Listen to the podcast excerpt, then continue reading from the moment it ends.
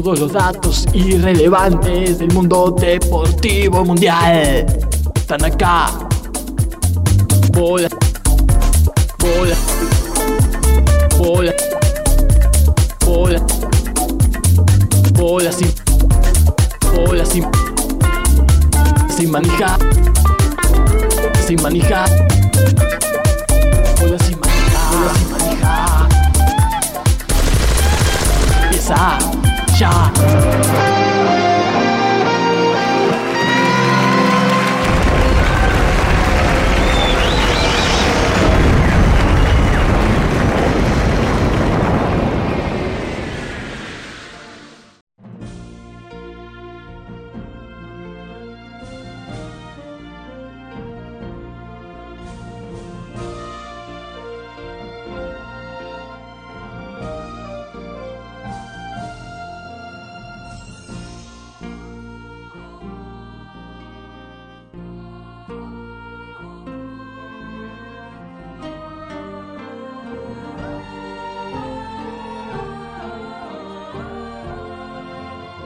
Buenas, buenas, buenas noches.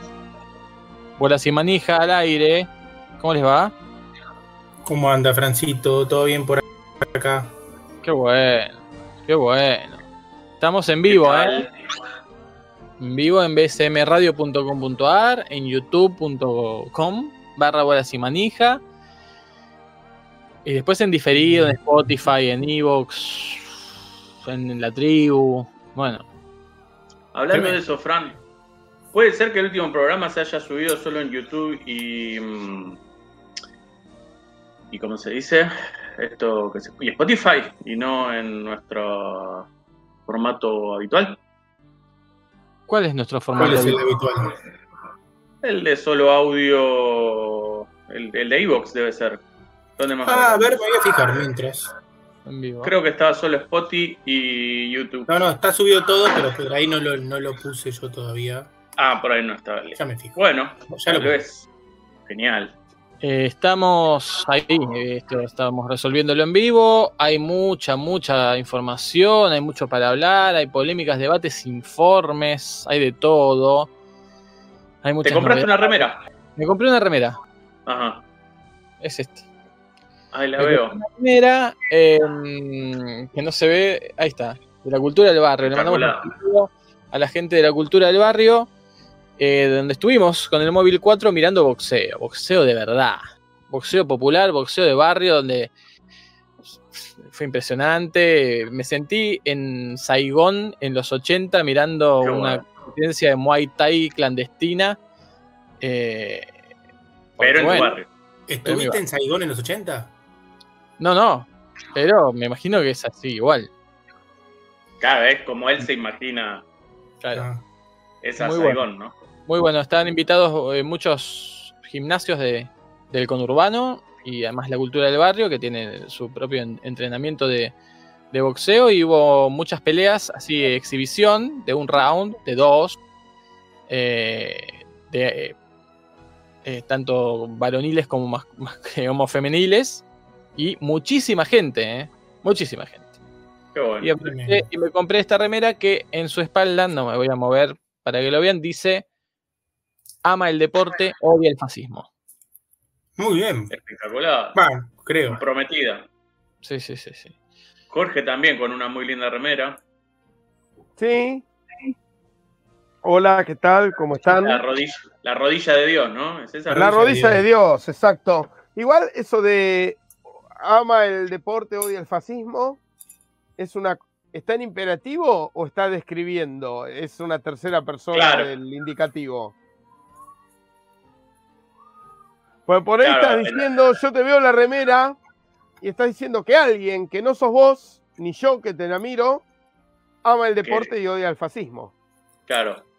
Lo está señalando como diciendo, Claro, es él el doble- que- Puede ser que esté hablando del mismo club, digamos. El club del- eh, la cultura del barrio ama el deporte y odia el fascismo. Ahí está. Ah, bueno, ahí me gusta más. Porque no tiene nada de malo ser fascista y que te guste el deporte. No, no. A, a lo que va Jorge es que si vos lo decís en imperativo, te convertís en fascista. Es fascista. Al tratar de obligar a alguien a que ame el deporte y odie el fascismo. Claro. Y no se puede amar obligado, aparte. Eh, no creas, ¿eh? No, no es amor, no es amor. La civilización, de- la civilización se, se- se construyó sobre el amor obligado. Así que ahora no Eso me sí. vengan. Ni hablar. Escúchame, Sí, sí. yo eh, a, a Boquita lo amo. Y últimamente me siento casi obligado a amarlo, ¿eh? pero lo sigo amando. Mirá. Y sí. Ay, me- En realidad me te puso- sentís obligado me- a no amarlo más. Eh, por juega. eso, me siento obligado a, a no querer amarlo más y sin embargo me A obligo a renovar amarlo. los votos. A Claro. renovar los votos. Y lo digo y te digo que se me quiebra un poco la voz, ¿eh? Y Sí. la piel de, y la piel de Bostero. De quiebra. bostero, sí, por favor. Se te quiebra la piel. Si se te quiebra la piel, tenés que renovar los botox más que los Sí. votos. Sí, bueno. sí, sí. Ahí hay unas cremitas eh, que la nanotecnología de, de Jorge podrían ap- Claro. aportar a la solución, ¿no? Tremendo. Unos atletiquitos rafaelitas, las cremitas. Sí. Mira. Hay mucha gente en el chat, ¿eh? Oh, No, te- no me digas. Uh, se gente. llenó, se llenó. Se llenó el chat. Está Z Román que dice hola BCM, que recordemos, él está escuchando los este, BCMs, no solo los, los sincrónicos, sino diacrónicamente los que hayan pasado. Eh, va por un programa de junio de 2020 y dice que es un temazo, el tema dedicado al Beto Carranza, que Cabeza de Radio lo pidió Eh, en 2020 y este, le encantó. Dice, puede, y tiene. Román que puede ver el videoclip. Puede ver el videoclip en YouTube, lo busca como Un videoclip emotivísimo. emotivísimo. Es, es la síntesis de, de lo que uno busca cuando piensa el Beto Carranza, un horizonte y, e ir para adelante, ¿no? Es, Sí, es eso. sí, cual. sí, sí. Tengo algo que decir de Z Román, sí. porque mm, vi en sus historias de Instagram que se compró la misma gaseosa que Jorge hace unos días. La, No. la- La coca con sabor a pixel. exactamente, Dios. ahí está. Así que nos puede dejar sus impresiones Es verdad. eh, pixeladas, ¿no? Obviamente van a ser las impresiones, no se va a ver mucho. Vi que es una Coca-Cola hecha para gamers. Ah, Ah, Ah, Tremendo, tremendo. O sea, cada Eh, vez que uno tiene más información es como que es peor. todo. mira, Sí. yo la probé y creo que tiene todos los sabores que alguna vez Coca-Cola le puso a las Coca-Colas. O sea, ah, la era esa Coke, marca. La Cherry Coke. eh, Y es una. me- La Fanta. ¿Saben que la. La, la Fanta. eh, alguna vez mezclaron Coca-Cola y Fanta? No Díganlo. sabía. nunca. No, no, vos Con cerveza, Fanta con cerveza. Pancho. Claro. Yo he mezclado Coca-Cola con, con No, Fanta. no, para mí no, no, no, no son compatibles. No, no digo que no lo puedas hacer. Vos sos científico. Está bien. Pero lo hice como usuario, no como científico. Jorge No, Persona. No, pero además, Jorge va por el mundo y todo lo raro que puede encontrar, eh, su Claro. avidez científica, su curiosidad, hace que la compre y la pruebe. Pero, la- pero, estando en Malta precisamente, encontré algo llamado Mezzo Mix. Ajá. Y era, veo el logo de, de Coca-Cola Company. Y ahí veo que era una mezcla 50-50 de Coca-Cola y Fanta. Ah, no te inventaste algo antes que se invente. Sí, luego lo he, la he vuelto a ver, la Mezzo Mix por el mundo. Se Mirá, te nota y- mucho mejor, Jorge. ¿eh? Recordamos ¿Cómo? que Jorge estuvo, que se te nota mucho mejor eh, en cuanto a tu estado de salud. El sábado estabas muy congestionado, muy congestionado. Estoy menos congestionado, pero más afónico. Muy Bueno, disfónico. Yo estoy eh, desde ayer con alergia. La alergia que de Jorge del sábado la tengo yo y Juancito también. Ojo, Jumagu, ¿eh? No, Estoy yo alérgico. estoy 10 puntos, yo estoy 10 No puntos. Yo soy estornudar. alérgico hace, estoy alérgico hace 25 años, ¿sí? que no. Claro, bueno. Tenemos también- que contarle a la audiencia que Sí. tuvimos un almuerzo Sí. eh, con Fran, Jumagu, Juan Rufo y, y yo.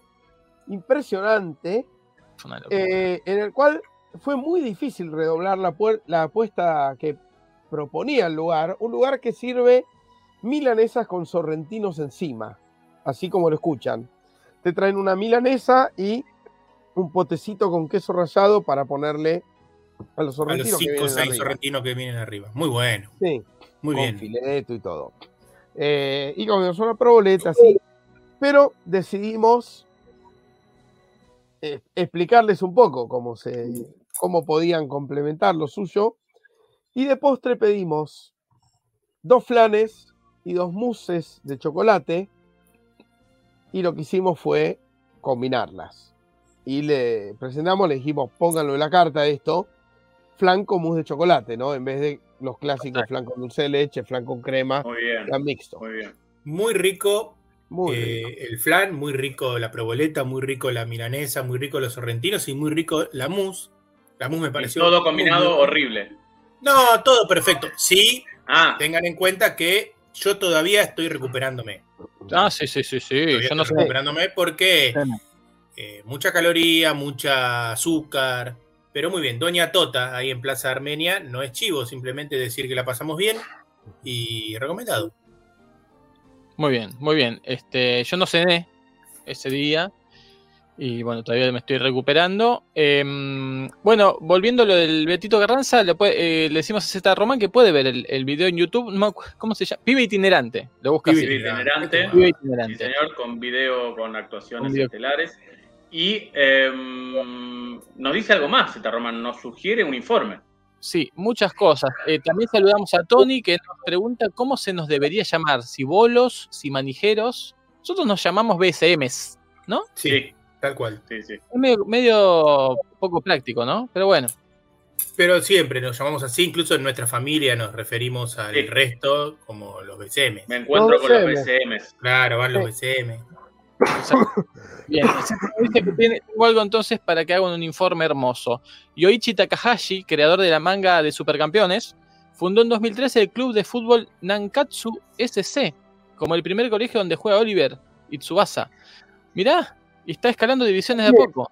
Mira, Muy bueno, vamos a averiguar esto, ¿eh? porque Espectacular. eh, no lo muy- sabía. nos gusta esto de los equipos que se crean y empiezan a escalar. Hay que hablar, vamos a hablar en el programa de hoy, recordemos que estamos en la venta. Vamos a hablar de la hazaña del club Mercedes. Sí. Tremendo. nacido, nacido el fútbol eh, con visibilidad, pero después de muchísimos años, En el ostracismo. ¿no? porque es un club antiquísimo. Creo que es de 1700 o algo así, an- antes de que se ¿Quiénes inventara. serían los quísimos, los, los que Claro. están en contra? Muy ¿Por bien. qué se opone tanto, no? Claro.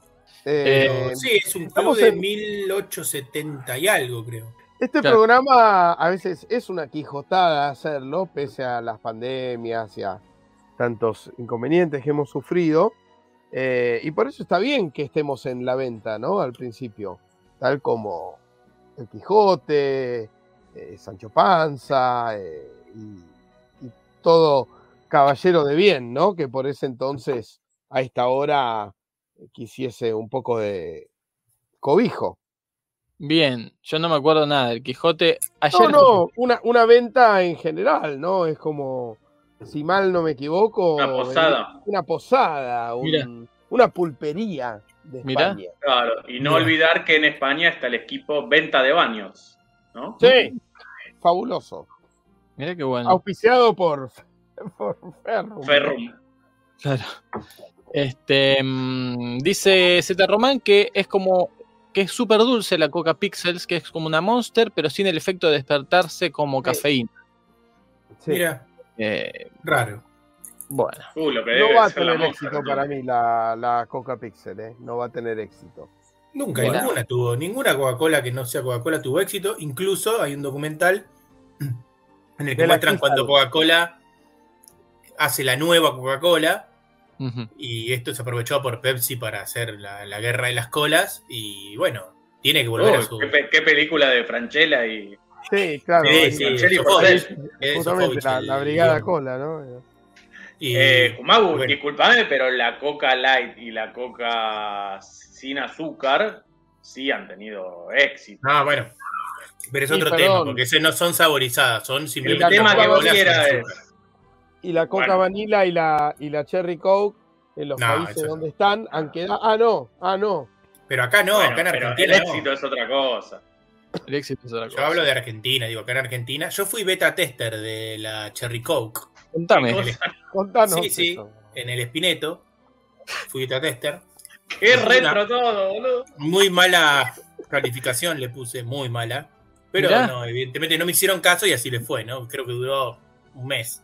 Che, eh, ¿saben que en Europa se ve mucho las doble cero, las que son Coca cero cero, porque con Uh. ceros escritos en distinto color que Ujú. implican cero cafeína o Ajá. cero azúcar. Entonces Acá no tenemos la cultura de sin hay cafeína. todo, hay Coca cero cafeína pero con azúcar. Toma agua, hermano, si no querés nada. Claro, Sí, hermano. Es más, acá tenemos doble cafeína, porque está la coca con Sí. café. Sí, malísimo. va. ¿Está Es todavía? Sí, es un Malísimo. error, pero yo a veces Yo no tengo, estoy- Coca con café y Red Bull. Yo a veces Es tengo la idea para que los días como hoy, donde me tomaría una coquita con, con café porque estoy así, y me, me No, pongo uno. Pero tomate una coca y una. hacete un café. Porque es, es como que a la Coca-Cola le tiraron, le deben tirar, debe ser así. Le tiran un caramelo de café adentro de la lata y la cierran. Porque es ese gusto, ese gusto de café artificial espantoso, Sí, sí, sí, sí. no tiene sentido. Tal cual. Eh, bueno, ¿qué más tenemos para hoy? Además de todo Un esto. montón de deporte como el que estamos hablando. Hablaremos del Club, Club Mercedes. Si queda tiempo, hablaremos de otro club que también está haciendo lo similar, pero en Italia. Ojo con esto, Claro. porque es el, el Sud Tirol, un club alemán de Italia, Upa, del Tirol del Sud. Ojo con esto. Porque Ojo con está el, esto. vie- el viejo Tirol, de, que es austríaco, ¿no? Claro, bueno, este es un Tirol eh, italiano que acaba de, de empezar en la serie D o no sé, o C o no sé qué. Y bueno, tiene una historia detrás. Claro. Es Muy el que lloran todos, ¿no? El tear all. O que rompen, Bueno. desgarran todo. muy Claro, forzado, Jess, muy muy forzado. forzado, muy forzado. Sí, Em, para romper una camiseta, forzar. Después, bueno, hubo fútbol, hubo tenis, hay novedades, ¿Deporte motor no hubo también? deporte motor uno. hubo. Eh, Djokovic acaba de anunciar que tiene una extraña enfermedad. Vamos a estar Oh, Dios. Oh, chequeando la información. Ya él tenía, ¿se acuerdan que él era como medio celíaco? No era celíaco. claro. Y, y- y le cambiaron COVID. la alimentación y fue ahí cuando Y empezó. tuvo COVID también. Tuvo COVID, sí, como 10 veces tuvo creo COVID. Así que es una mezcla de todo esto.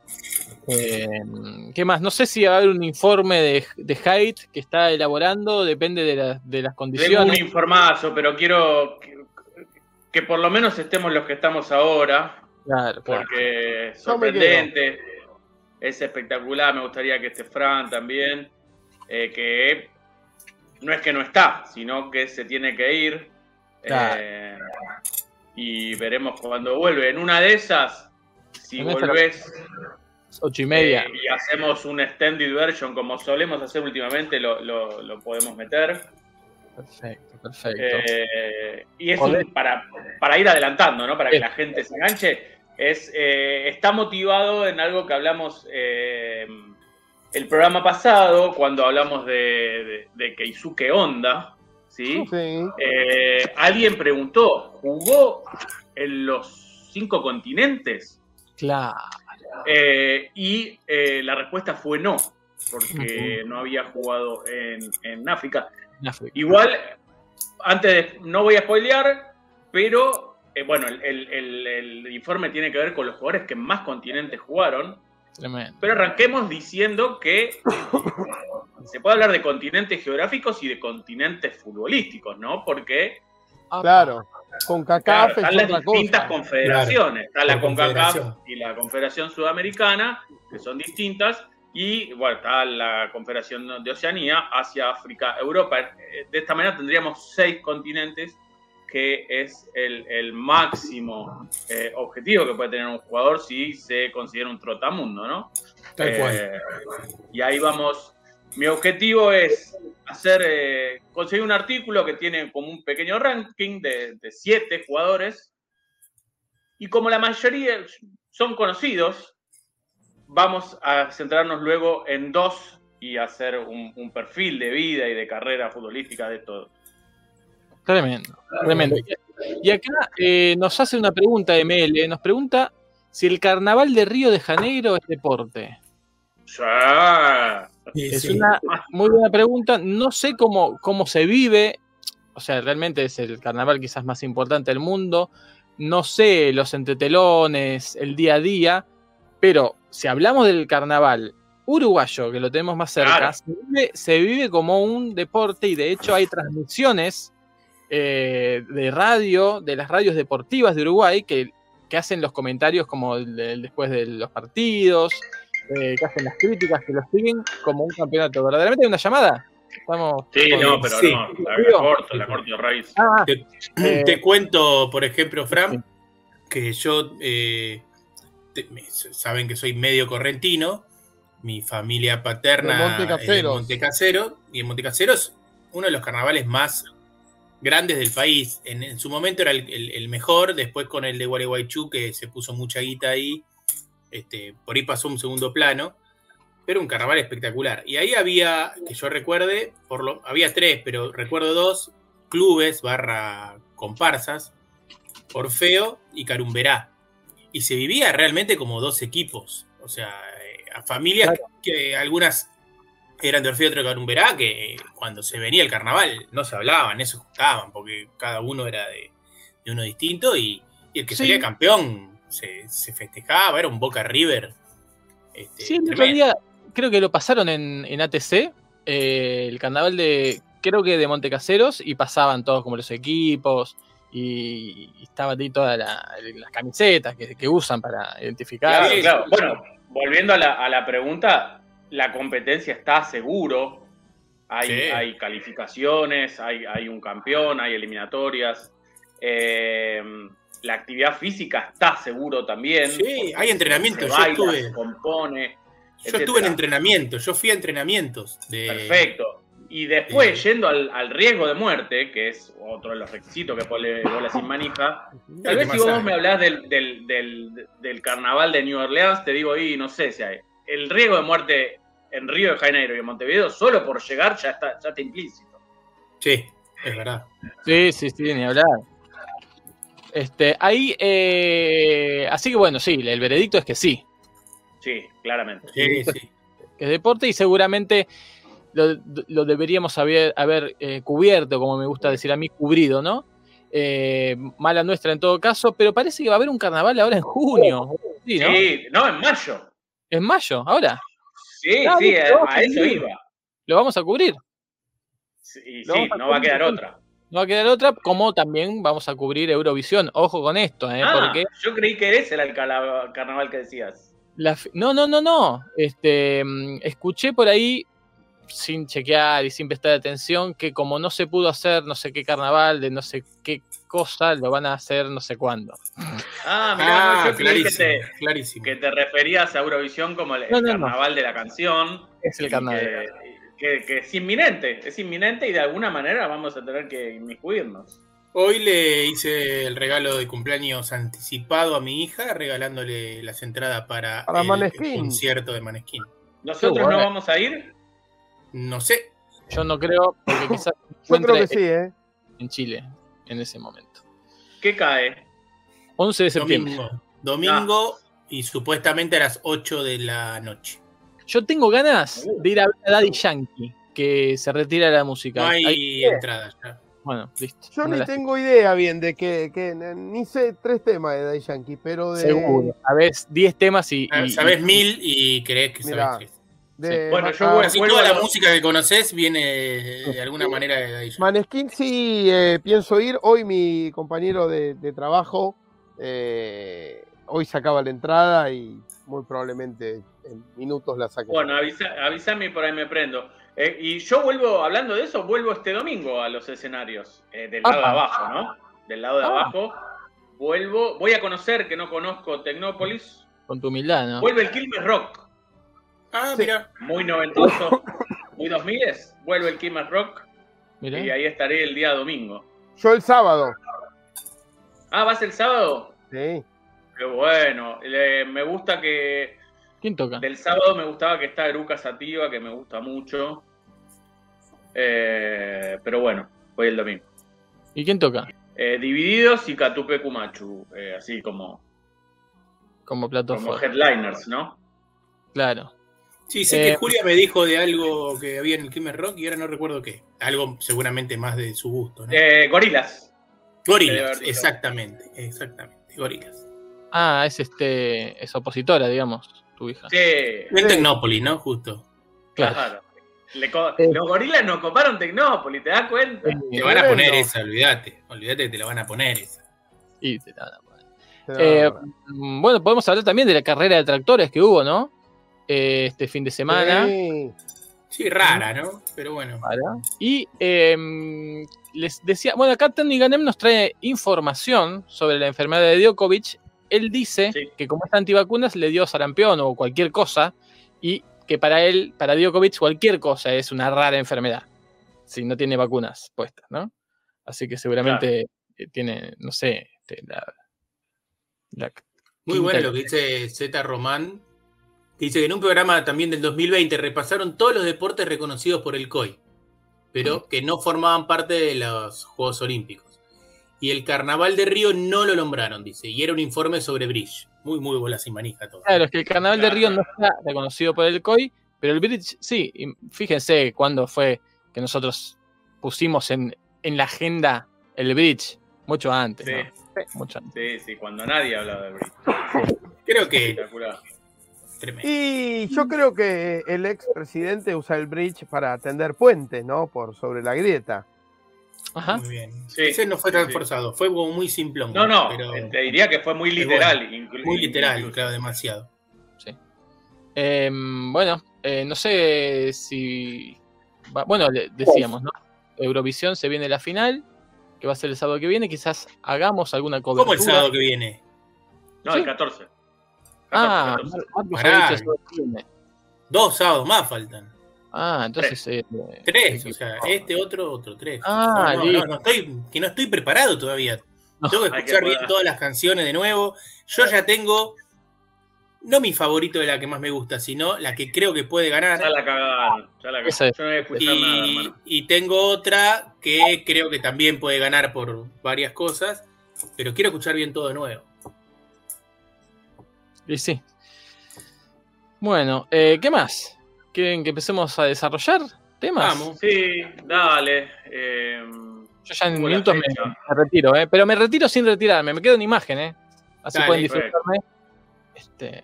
te Si querés ponerte de espalda, si vemos lo que dice la. la Ah, dale, dale, dale.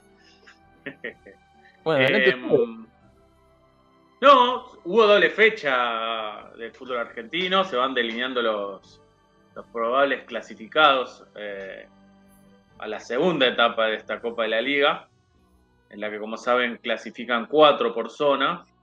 Eh, Boca empató en la semana con la, mal- la maldición de la bombonera, puede Sí. ganar de local.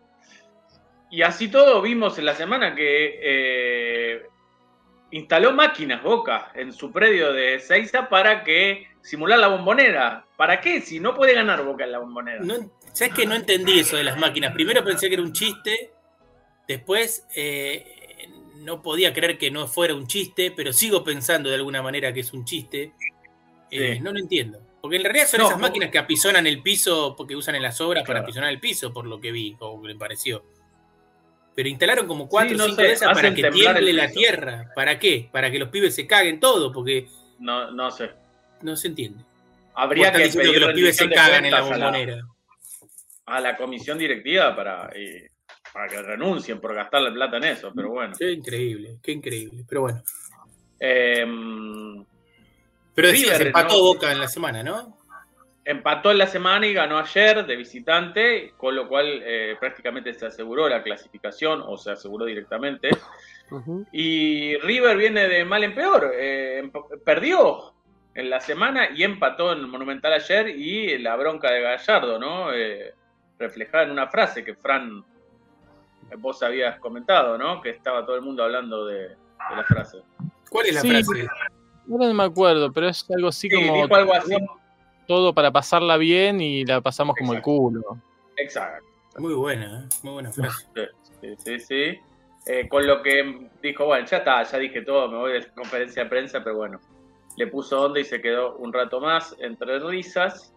Eh, en este momento, bueno, no, más tarde, más tarde juegan eh, algunos de los punteros. De los punteros no, de los que están ahí para clasificar. Hay un partido que va a definir un clasificado seguramente, Argentino Sarmiento. salvo que empaten, ¿no? Que están iguales para entrar en el cuarto lugar, una de las zonas. Claro. Y la otra, Aldo Civi con Huracán. Aldo Civi que de ganar se mete, se mete entre los clasificados eh, con la gran campaña de, del loco Palermo, ¿no? En el comando de los marplatenses. Sí, y Tigre empató recién contra alguien, ahora no recuerdo quién, contra Arsenal, Contra y Arsenal. quedó un punto abajo de Boca. Pero medio como que en la zona 2, Estudiantes, Boca Tigre y Aldo Civi serían los clasificados, ¿no? Porque ya sacaron cuatro puntos por lo menos de seis que quedan. En la otra está un Ah, poquito más ¿no? peleado. Claro. Claro. Em, así que bueno, no sé si tienen algo más de- del fútbol doméstico. Atlanta empató, ¿no? 0 a 0. El fútbol doméstico te referís a que son medio perros los jugadores, Un poco, sí. que son Pero, mascotas, que algunos se hacen bueno. los gatos, que hay unos Claro, sí, sí, sí. Hay, muchos eso. animales domésticos, ¿no? Sí, sí. Perfecto. Eh, salió campeón Messi, hablando de fútbol argentino. ¿eh? Sí, sí, un golazo hizo. Un golazo de esos que hay que verlo una vez sola, sin repeticiones. Ah, yo no lo vi ninguna, así que cuando. Ah, lo bueno, míralo, cuando lo mires, mirá el gol nada más, cuando lo muestran con la cámara principal, Claro. pero obvia las repeticiones. Dale, Porque él, eh, es un golazo que después cuando te lo repiten de atrás, del Afea. arco y eso, lo afea un poco. Es un golazo. Bueno, bueno. Terminó empatando Salió- con una polémica bárbara porque hay una gran parte, o sea, la barra brava del Paris Saint Germain está en contra de la dirigencia y silbaron todo el partido, eh, no gritaban el gol y en el minuto 75, no sé bien por qué, se retiraron de la cancha además. El no día que se salían festejó campeones. el título. Ellos no. Como que se da por hecho que el Paris Saint Germain tiene que ser campeón Sí, por el presupuesto que tiene. En el otro gran deporte de fin de semana para los franceses hubo elecciones, ¿no? Ganó Macron sí. en el Logró el bicampeonato. a Le Pen. Sí, exactamente. Em, y por esas latitudes hubo tenis también. El Peque Schwarzman está haciendo una campaña aceptable en esta en la temporada de canchas de tierra batida, como dicen los españoles, o de polvo ladrillo, como decimos nosotros. Llegó a semis de eh, Barcelona, el famoso torneo Conde de Godó, que supo tener campeones argentinos. Esta vez tuvo finalistas españoles. El Peque perdió con Carreño Busta y ganó el, el- el mini Nadal, el que está destinado a arrasar con el circuito en breve, ¿eh? Carlos Alcaraz. Eh, así que no fue tan tierra batida, porque hay un lindo juego de palabras con tierra abatida, ¿no? Pero si la ganaron españoles mismos, no le lograron abatir su tierra. Perfecto. Muy bien, sí. Correcto. ¿Qué más, qué más tuvimos? ¿Hubo Fórmula 1? Hubo Fórmula 1. eh, el puntero del campeonato, eh, Leclerc, no me sé, Charles, Charles es, Leclerc, el No monegasco, eh, con Ferrari, eh, cometió un error y se fue de pista, hizo un trompo y tocó, pero muy suavecito contra uno de los muros. Pudo volver a la carrera, pero con uno de, con el alerón delantero un poco averiado, con lo que se vio obligado a entrar a boxes y ahí perdió muchos puestos. Pudo recuperar algunos, pero terminó sexto. Una carrera en, la que los Red Bull de Verstappen y Sergio Pérez se llevaron los dos primeros puestos. ¿Qué pasa con eh, Hamilton y los Mercedes?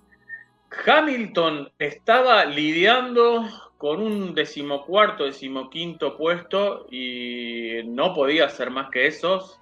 Eh, el equipo mismo se disculpó por haberle entregado un, un- un auto en no muy buenas condiciones eh, en cuanto a competencia se refiere y ni, ni siquiera entró en los puntos. Eh, no, no sé si finalmente abandonó o llegó muy retrasado, pero no, no, no puntuó, no puntuó. Tremendo. Viendo cómo estaba la Copa de Conductores y Ahí en está. este momento está primero Charles Leclerc, Ahí está. segundo, y se me fue toda la No, mierda. no Max sea batata, eh, no sea batata para No, nada. no, no. Charles Leclerc le sacó Ese me gusta. 27 puntos a Verstappen. Y después viene Sergio Pérez, George Russell, Carlos Sainz, un poco más eh, retrasados. Pero bueno, es Sergio Pérez, eh, Sergio Pérez es una escaloneada de Bernie Eccleston, ¿no? Así de traer a alguien con nombre muy genérico. Le dicen Checo Pérez, en realidad, y es como medio ya conocido. Y, Bernie Eccleston debe haber muerto hace 35 años más o menos. No, sé, ¿eh? Le dicen Checo Pérez y es mexicano, ¿no? Checo, ¿no? Sé que es mexicano. Em, pero te iba a decir, Jorge, que está bien lo que decís, pero a la vez, no sé si para la Fórmula 1 está, eh, es, un nombre tan normal. Eh, no, incluso es raro. Eh, tendría que ser más, más anglosajón no, ¿sabés qué italiano. Es? un nombre de videojuego sobre Fórmula 1 donde es el nombre de un argentino que entra a la. Está bien, está bien. Ahí, sí. A mí, por ejemplo, el, el, nombre genérico para mí podría ser Daniel Ricciardo, que parecen esos nombres que cuando no tienen los derechos de, un juego, que le ponen un nombre medio raro, así parecido, pero que suena parecido, pero no es. Bueno, hay, eh, lamento que no esté acá Patricio, el especialista en esto, eh, del juego. Fórmula 1. Fórmula 1. ¿Recuerdan esos? Dave Matrelli, Bruno Gourdo, los, los jugadores clásicos que estaban ahí. ¿Nadie los recuerda? Eso no, eso no lo recuerdo. Bueno, eran 10 tipos, me acordé de esos dos. Muchos eran nombres genéricos hechos por gusto. Jugando.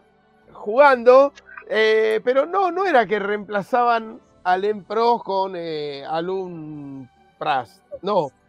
Pero te dabas cuenta ¿Cuál nicho venía a ocupar cada uno, claro. salvo dos o tres que eran y esto me enteré hace muy poco en un, en un blog, leyendo de casualidad, los programadores del juego que se habían colado ahí con, muy bien. con sus alias. alias que era la, marca del auto. Sí, sí, sí, sí. Era una escudería griega en ese momento. Bárbaro, bárbaro. Eh, hablando de griegos, está la NBA al, al rojo vivo, Jumagu y con un argentino que hace historia nuevamente, ¿no? Entrando a jugar playoff directamente. ¿Y quién dice saliendo campeón de la NBA? Y vaya uno a saber, no jugó el último partido, creo que te referís a Lucas Vildosa, ¿no? Sí, pero ya debutó, ya jugó el otro día, sí, sí, jugó, hizo creo que tres puntos. Y bueno, está ahí. Raro para mí, para mí es un buen jugador, pero no sé si tanto como para la NBA, pero evidentemente sí. Evidentemente sí. Eh, hablamos de los Milwaukee Bucks, en los que juega el griego Giannis Antetokounmpo, el, el jugador, el gamer, ¿no? Le dicen. Em, que comparte ahora plantel con Lucas Vildosa y se encamina a pasar de primera fase de playoff. El que vio poca acción después de mucho tiempo fue Facu Campazo, que está al borde de la eliminación, jugó 23 segundos. Sí, sí, malísimo. En la victoria de Denver frente a Golden State. Eh, pero casi no está jugando y ya, se, ya suena en varios equipos, eh, entre ellos en los Chicago Bulls, pero bueno, nunca se sabe. Y hay un eh, tercer argentino participando de estos playoffs, que es Leandro Golmaro. Se me escapa un poco en qué equipo está. ¿Este no está en Minnesota? Puede ser, puede ser. No sabría responderte. Ya te digo. Ciencia cierta. Leandro Bolmaro. Sí, Minnesota, en Minnesota. Les tiro rápidamente cómo están por ahora las llaves. Eh, Fénix está 2 a 2 con los. Ah, ¿empezaste a hablar de, fútbol uruguayo? Exactamente. Empata 2 a 2 con los Pelicans. Los Fénix venían arrasando, ¿no? Eh, y están ahí complicaditos. Dallas empata 2 a 2 con Utah. Golden State le gana 3 a 1 a Denver. Memphis empatan 2 a 2 con Minnesota. Muy parejo, ¿no? Toda la parte oeste. Sí, además hubo varios. Hubo triunfos de visitantes en, todas esas series eh, que luego fueron revertidos. Tremendo. Y después, bueno, el del lado este, Miami le gana 3 a 1 a Atlanta. Otro equipo donde dicen que puede llegar a recalar Campazo. Eh, Filadelfia le gana 3 a 1 a Toronto, Milwaukee le gana 3 a 1 a Chicago y Boston le gana 3 a 0 a Brooklyn en un este un poco más definido, ¿no? Está bien. No. ¿Y eh, quién es? ¿Hay un, un gran candidato al título? Yo la verdad que no estoy viendo mucho NBA, creo que los Phoenix venían como arrasando, pero ahora los veo un poco más complicados. Y sin duda Milwaukee me parece a mí que tiene un gran equipo, ¿no? Golden State, a mí, Golden State Milwaukee la final, diría yo. Va, diría no, yo no, digo, yo Claro, claro, lo decís, lo afirmás. lo dije directamente. Eh, saludamos a que vuelva Bielsa, que ya se presenta en el chat. Sí, Buenas noches. buenas noches. Jorge, ¿hubo fútbol en Turquía? ¿Qué? Sí, hubo No- fútbol en Turquía. Se ha vuelto. Bueno, en estos momentos, para resumir, eh, va- varias cositas para decir cortas. No preparé nada, así que seguro me olvide y desconozca algunas. Pero primero le damos la bienvenida nuevamente a Zacariaspor, equipo que tiene Jumagu, una gorrita desde 2008 que le traje, Sí, yo la Eh, busco. que acaba de volver a la B desde la C. ¿Sí? Equipo de la ciudad de Adapazari, que es Es una de cuando las la B, cuando la B no se transforma en cargada, ¿no? Sino todo lo contrario. Claro, claro, exacto. Bueno, yo me acuerdo por mi viejo barrio, cuando eh, la Madrid estaba por subir a la B, era la Madrid que, Lama que bien se te ve, decía, ¿no? Y era eh, a favor. de eso, Aspiracional. ¿no? Claro. Eh, después lo de comunicaciones le tendría que haber puesto que bien se te ve, ¿no? Cuando Claro. a descender. Eh, eso Y hubiera sido justo la mojada de comunicaciones oreja. que empieza con C, ¿no? Claro, justo, justamente, los carteros. eh, no lo encontró. Fumagu, se No ve. pero bueno, Claro. Zacariaspor vuelve eh, a la B. El, el Chicago de, de Turquía. ¿Y saben dirigido por quién? Por Tuncay, eh, Tuncay Shanli. Lo ubican, Jaito lo debe tener, a Tuncay, El, le el decían. coreano. No, no, no. Uno de los turcos más famosos de la generación post-2002. O sea, no, Claro. no fue estrella de suena. pero sí de todos los años que siguieron. Ya les digo rapidito dónde jugó Tunchay, que Claro, era- es una reseña. Sí, Tunchay siempre jugó en, en- mucho en Inglaterra. eh, era de Fenerbahce, ¿no? Digamos él como. Pero un jugador de Zacaria en realidad. Ya les digo. Eh, ah, jugaba defensor. ¿Cómo? De defensor que no jugaba de defensor que no sabía mucho si era efectivo. Él la sacaría, pero no. Claro, claro, claro. A veces No, fallaba. en realidad era delantero y un gran delantero. Zacaria Ah. Sport, Fenerbahce, Middlesbrough. Después del, del Boro, del Middlesbrough, fue a Stoke City. Siempre El con Middle- muchos- Perdón, para, para lo- lo- los, los pequeños, el Middlesbrough, en una época en, la- en que, en que el Middlesbrough estaba en la A, Claro, eh, animando los torneos de la mano de Juninho Paulista, ¿no? El, Exacto. el, el brasilero chiquitito. de- bueno, después en el Stoke City anduvo muy bien ahí también, también Inglaterra, digamos. Después estuvo en el Wolfsburgo con el granadero Klimovic. Klimovic. En el Bolton Wanderers. Todo, ¿eh? De Uruguay. Después ¿Cuánto jugó en, con W, eh? Sí, la verdad que sí. Jugó en Bursaspor y terminó robando. Primero en el Um Salal, que es de Qatar. Y después fue metió 11 goles a los 39 años más o menos ahí. Y terminó robando peor todavía. Se fue al Pune City, ¿no? De Maharashtra, en, en la India. Ah, de la digamos. Liga India. Claro, en el 2015, o sea, al año siguiente que se fundó y metió tres goles para cerrar con una muy, muy buena carrera, ¿no? Con 22 Bueno. goles en la selección y 130 goles en clubes. Bueno, mirá, ahora- ya li- linkeando con el informe que se viene después, ya yo empiezo a pensar todo así. Si bien jugó en ligas eh, extravagantes como la Liga India, la de Qatar, jugó solo en dos continentes, ¿no? claro, Europa y Asia. Europa y Asia. Y ahora un hombre Cosa que, muy... cosa que hace cualquiera que juegue en Turquía. Tal cual, Sí. iba a decir eso, que casi todos juegan en todo- dos todos los fines, los fines de semana está jugando en Europa o en Asia, en Turquía. Claro. Eh, pero bueno, digamos que un hombre que, como Luis Ventura, a Tunjay todo lo tenemos desde que colgó los botines en 2015, es un tipo que siempre estaba en la televisión, o sea, Mira, como presentador y eso. Claro. Y ahora agarró Zacaria y, y nos sacó campeón. Así que espectacular, faltando muchas fechas. Pero bueno, la cuestión es que en Turquía hubo una fecha de sobres. Hay tantos sobres y valijas de dinero que esto le hace bien al fútbol. Y les voy a decir por qué. Todos sobornan. Entonces, ¿quién gana? El que juega mejor. es buena esa, ¿eh? Es excelente. Claro. Y el futbolista, porque quiera o no, recibe más plata. Totalmente. Eh, vimos, por ejemplo, Fenerbahce y Trabzonspor jugándose, ¿no? El campeonato.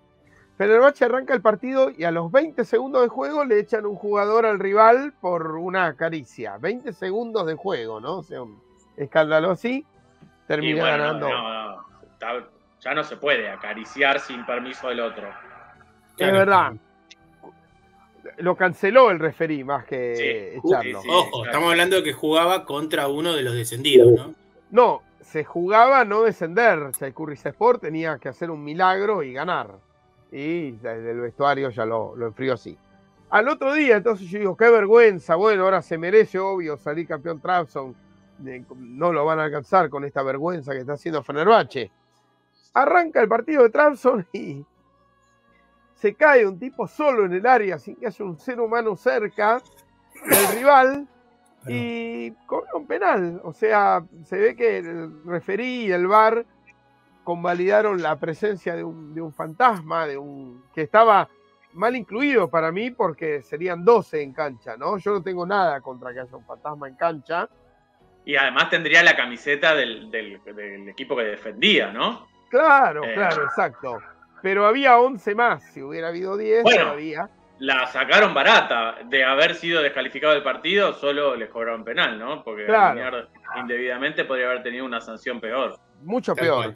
La cosa es que patea el penal Trabzon ahí al minuto de juego, esto encima, o sea, también en la primera jugada, el sobre, y se la, se la atajan a Abdul Kadir Omur, entonces ponen el bar y ven que hay una uña de un jugador del Un rival, fantasma también. De otro fantasma que, que pisa el área y dice, no, invasión, claramente, esto es invasión, y se patea de nuevo hasta que ocurre el gol.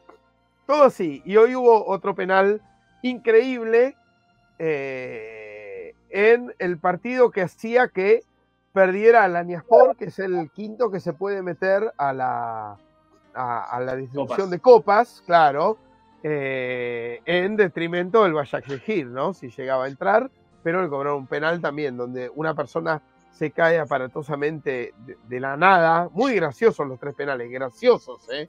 No hay otra manera de decir. Eh, así que así está el campeonato. El sábado a las 14.30 puede que Trabzonspor empiece a de nuevo a escribir su nombre donde debe estar, ¿no? Entre los, los más grandes, tiene chance de salir campeón. Claro que gana por on- eh, eh, eh, 11 puntos arriba del El Fenerbahce segundo. Sí, y faltando 12. 12 en 12. juego, ¿no? sí, exactamente. Ya están definidos los descensos prácticamente. Sí, ya está. Porque Ahora hay sí. 10 puntos entre el 16 y el Sí, ¿quiénes se van? 17 Se van Altay, Chaykur Rizespor, Yeni Malatyaspor, que está perdido, y Gostepe. y Riz Sport. Sí. Lo dije, lo dije. Bueno, Así Tremendo. que bueno, ese es mi informe del, del fútbol turco. perfecto. Hablando de Turquía, recibiste visitas. Sí, sí, sí, sí, sí. Recibí visitas, vino, volvió eh, Flor, una, una amiga, colega de la, del- de la biología, eh, compañera de, de- de carrera de, de, de nuestra querida Manteca Haidt, Mirá, y eh, trajo, claro, ¿qué pasó? Yo le hice a ella un asesoramiento similar al ¿volvió que de, de pasear o de trabajar? de pasear, de pasear. Pero hasta antes de salir de paseo vino a hacer una, una previa de eh, sacada de pasajes, etcétera. Previaje. también- un previaje. Qué lindo Después tuvo ¿eh? Sí, y un durante viaje, que por ejemplo había ido a una esquina donde yo le decía que había algo y no lo había encontrado. Entonces yo por medio de Google, Google Street View le filmaba hacia dónde tenía que caminar y hacia dónde tenía que mirar y terminaba encontrando, terminó encontrando el lugar, cosas así. De alguna, Eh. de alguna manera viajaste vos también, ¿no? Viajé yo también, estuvo buenísimo.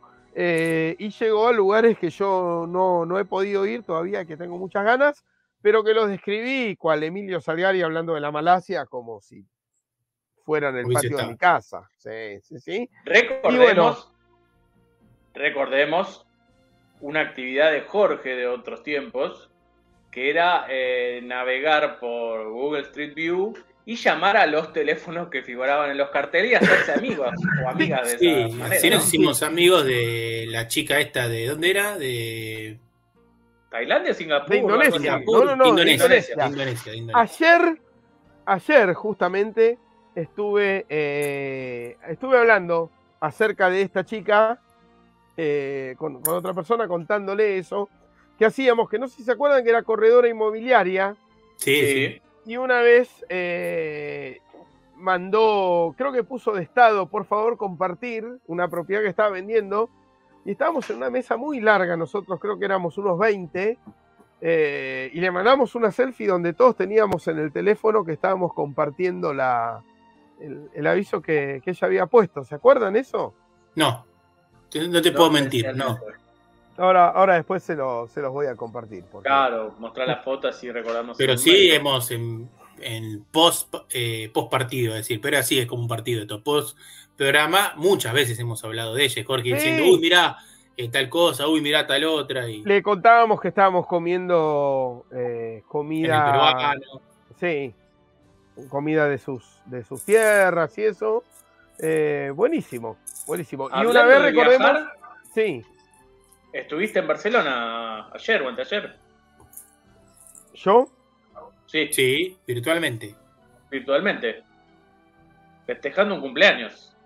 Sí, sí, sí, sí, sí, sí. Estuve en un cumpleaños en Barcelona. No, no, es in- impresionante. Estuve cumpleaños de mi viejo vía, eh, vía web, digamos. ¿Qué Eh, comieron?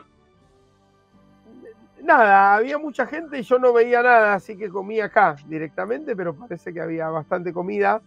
Eh, son confusos a veces lo- los meet cuando hay mucha gente, no, no, se, Claro. no se ve bien, pero parece que hubo de todo allá. Pero bueno, por suerte también hubo de todo en Turquía y mi amiga, eh, sí que se lo pidiera, trajo unas cuantas cosas eh, que había podido conocer también gracias a este eh, intercambio, a este previaje y a este durante viaje, ¿no? Porque decía, che, estoy Sí, sí. acá por, eh, no sé, por tal lado, bueno, eh, ahí cerca tenés un restaurante que hace tal cosa. Eh, y, y bueno, así fue pasando eso.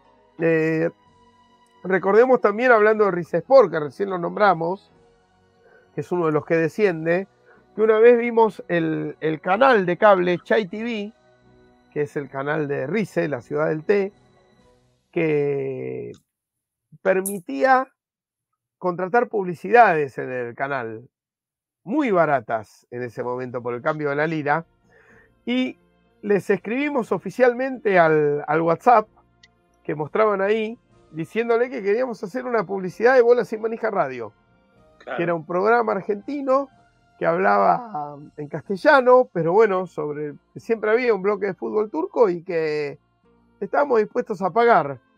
Eh, nos bloquearon, Claro, pero se pensaba que era un chiste. nos bloquearon. Y así, así está el mundo. Así se Y así, y así le está yendo al Sport. Y se perdieron de verdad la plata. Porque íbamos, les cuento que obviamente el plan era pagar el aviso, hacer una vaquita y filmarlo lo más decentemente posible. Íbamos a a estar ahí de traje, ¿no? Apareciendo y diciendo, ¿no? Tipo, poner, imagínate, Hi, Fumago, Fran, así, cada uno, ¿no? Bola sin manija. Eh, y el aviso iba a ser locutado en turco aparte, ¿no? Tipo, un programa en turco, dicho un programa en español eh, sobre fútbol turco. Y el link. Tremendo. No, qué ganas escuchar. Hagamos la publicidad. Sí, igual. y ahora Hay que hacerlo, hay que intentar hacer eso.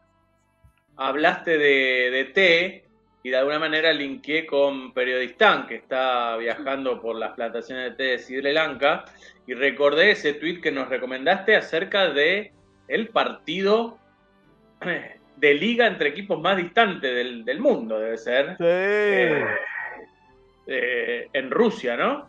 Uno de Kaliningrado, que es ese exclave que tiene Rusia, arriba de Detrás de, los países bálticos. Claro, entre los Bálticos y Polonia.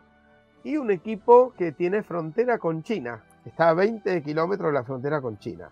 Tremendo. Sí, sí, sí. Y ahí, mil y pico de kilómetros sí, Y lo primero que, a uno le viene a pensar es, bueno, los equipos que van a visitar a, a ese equipo tan lejano, cada vez que juegan con él, debe ser un dolor de huevos, pero lo que, lo que gastan y lo que sufren viajando los de ese equipo, que todo el tiempo tienen que estar viajando hacia Sí. eh, el, el occidente, ¿no? sí, sí, sí. Y bueno, ahí eh, recuerden que, como bien lo, explica ahí nuestro querido periodistán, 9.000 kilómetros es más distancia de la que hay entre Argentina y Nueva York. Sí, sí, sí, sí, sí. Sí. Es mucho. Realmente. Es muchísimo. Es Y- muchísimo. Son eh, mínimo. Pueden ser 12 horas de viaje, 10 horas de viaje. Ojo que igual yo quiero acá decir lo que pasa a veces cuando uno va a los pueblos del interior y eso, ¿no? Los rusos están acostumbrados a las distancias largas. Por ahí para ellos 9.000 kilómetros es como para nosotros 1.000. No, es, es una gran distancia. eh, y eh, eso se prueba porque hubo un equipo que llegó a estar en primera. Acá, esto sí- claro, que si es- este bloque lo escucha después, JP se va a pegar la cabeza contra la pared, ¿no? Porque debemos estar eh, omitiendo datos que él ya contó bien y tirando fruta. Pero claro, el Vladivostok llegó a estar en la A y hubo unos hinchas del Zenit que fueron eh, En auto. en auto, se les rompió el auto, quedaron un mes varados en Siberia, trabajaron forzado, algo así les, pasó. les- y- les donaron plata. Y ya se quedaron Sí. para, el, para el partido de, de ida De del vuelta. otro campeonato. Sí, Claro. y al final no, el auto está en el museo del Zenit ahora. Claro, Muy bueno. Bueno, acá hay un caso en el handball, por ejemplo, en las inferiores, hay un equipo de campana. Así que imagínense si a un equipo, supongamos, de que hay, ¿no? En Florencio Varela le toca jugar en campana, es casi lo mismo.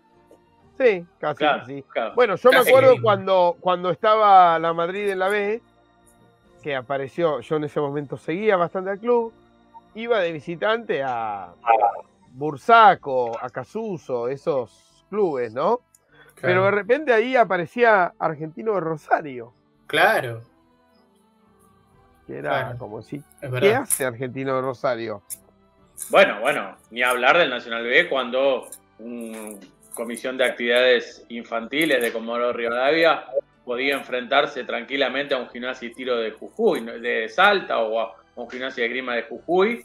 Ahí estamos hablando no menos de 3.000 kilómetros, ¿no? De, Sí. de distancia entre, entre unos Y en la, en la Liga Nacional tenemos a Hispanoamericano de Río Gallegos, que puede jugar contra un equipo de Santiago del Estero, por ejemplo. Sí, ¿no? sí, Donde sí, ahí sí. también tenemos una buena cantidad de kilómetros. Bueno, igualmente ya dijimos que en la Copa de Francia Sí. eh, juega los equipos de Guadalupe, de Guayana Francesa. y De Redonda. ahí- de Redonda, y ahí virtualmente Messi tiene De que venir a jugar a Sudamérica. Sí, Sí, sí, bueno, lo, lo que eso, las dificultades que eso conlleva, ¿no? Sí, sí, sí, sí. Eh, pero eh, la, la verdad que las copas nacionales son algo hermoso y ¿Durante cuánto tiempo nosotros lo vimos diciendo, ¿por qué no hay acá en Argentina una Copa Argentina como hay Copa Eh, del Rey, sí, sí, etcétera? de hecho Hyde la, la inventó BCM. Claro, No sé si sabías eso. eh, Eh, como que la reinventó, ¿no? Porque ya había Claro, antaño. pero justamente como no había, en BCM la, la volvimos a armar eh, y no sé si, si esto lo supiste alguna vez, fue antes de tu llegada, Ajá. yo, yo diseñé un método con el cual se pudiera jugar de verdad, por más que no se enfrentaran los equipos. Sí, sí, que con, sí, sí, me, lo recuerdo y está en la selección de audios de, eh, del aniversario. Claro, Te claro. referís a cuando un equipo debía enfrentar a otro, se Claro. tomaban la cantidad de goles que hacía en su partido del fin de semana. En su partido del fin de semana, exactamente. Perfecto. Eh, y salió campeón Nueva Chicago, que lo pusimos varias Sí, veces. a- en la Atlanta, la final. Sí, Chicago-Atlanta. Tremendo fue eso. Mirá, mirá qué final espectacular. Sí. Sí, sí. Y al otro año, Don Julio dijo, vuelve la Copa Argentina. Tal cual. Eh, tal eh, cual. ¿eh? una buena idea, claro. Sí, sí, fue muy, muy. Bueno, en esa época teníamos llegada a la AFA, no ahora con. Chiquitapia. No, ahora ya no. Eh, eso que Jorge está cerca de, de- del- de Barraca Central, como, Sí, pero no, no tenemos la llegada No, que, que no. había con, con Don Julio, ¿no? Un señor, un señor de la, de la dirigencia futbolística. sí, sí, totalmente. Qué bárbaro. Bueno, Estaba pensando, eh, eh, Fran anunció un informe sobre el club, no sé si es deportivo, atlético, Mercedes, pero ese lo, Sí. lo tiene él, ¿no? No hay, no hay ninguno de ustedes que lo tiene para hacer. no, lo tiene él. En realidad no sé si lo tiene él, digamos, es un tema de la semana, pero Sí, podríamos esperarlo, ¿no? sí, sí, sí, obvio, obvio, obvio, si lo, si lo tiene. En un rato ya se reincorpora y abordamos lo- los informes. Los informes. ¿Qué más tuvimos, chicos? O a ver, eh, uruguayo, el ¿quieren chat saber cómo va? El fútbol uruguayo sigue dando no- rarezas. Dos equipos que vi- vienen luchando el descenso ya hace varios años y zafando. Son los que están punteando. El Deportivo Maldonado, una campaña espectacular, y justamente Ah. perdió contra quien ahora es el segundo, Boston River. Los dos equipos verde y rojos. Claro. Está cuatro puntos arriba del Boston River. ¿Tenemos equipos verde y Habidos rojo acá jugadores. en Argentina? Eh, déjame pensar rápidamente, no tan famosos, famosos, famosos. Es genial no porque estuve a punto de decirte sí, Karchiaka. Sí, pero no es argentino, bueno. es turco. No. ¿Y Crucero del Norte qué color era? No, eh, eran No. eh, naranja, un amarillo Naranja. anaranjado. Amarillo. Ah, sí, sí, sí.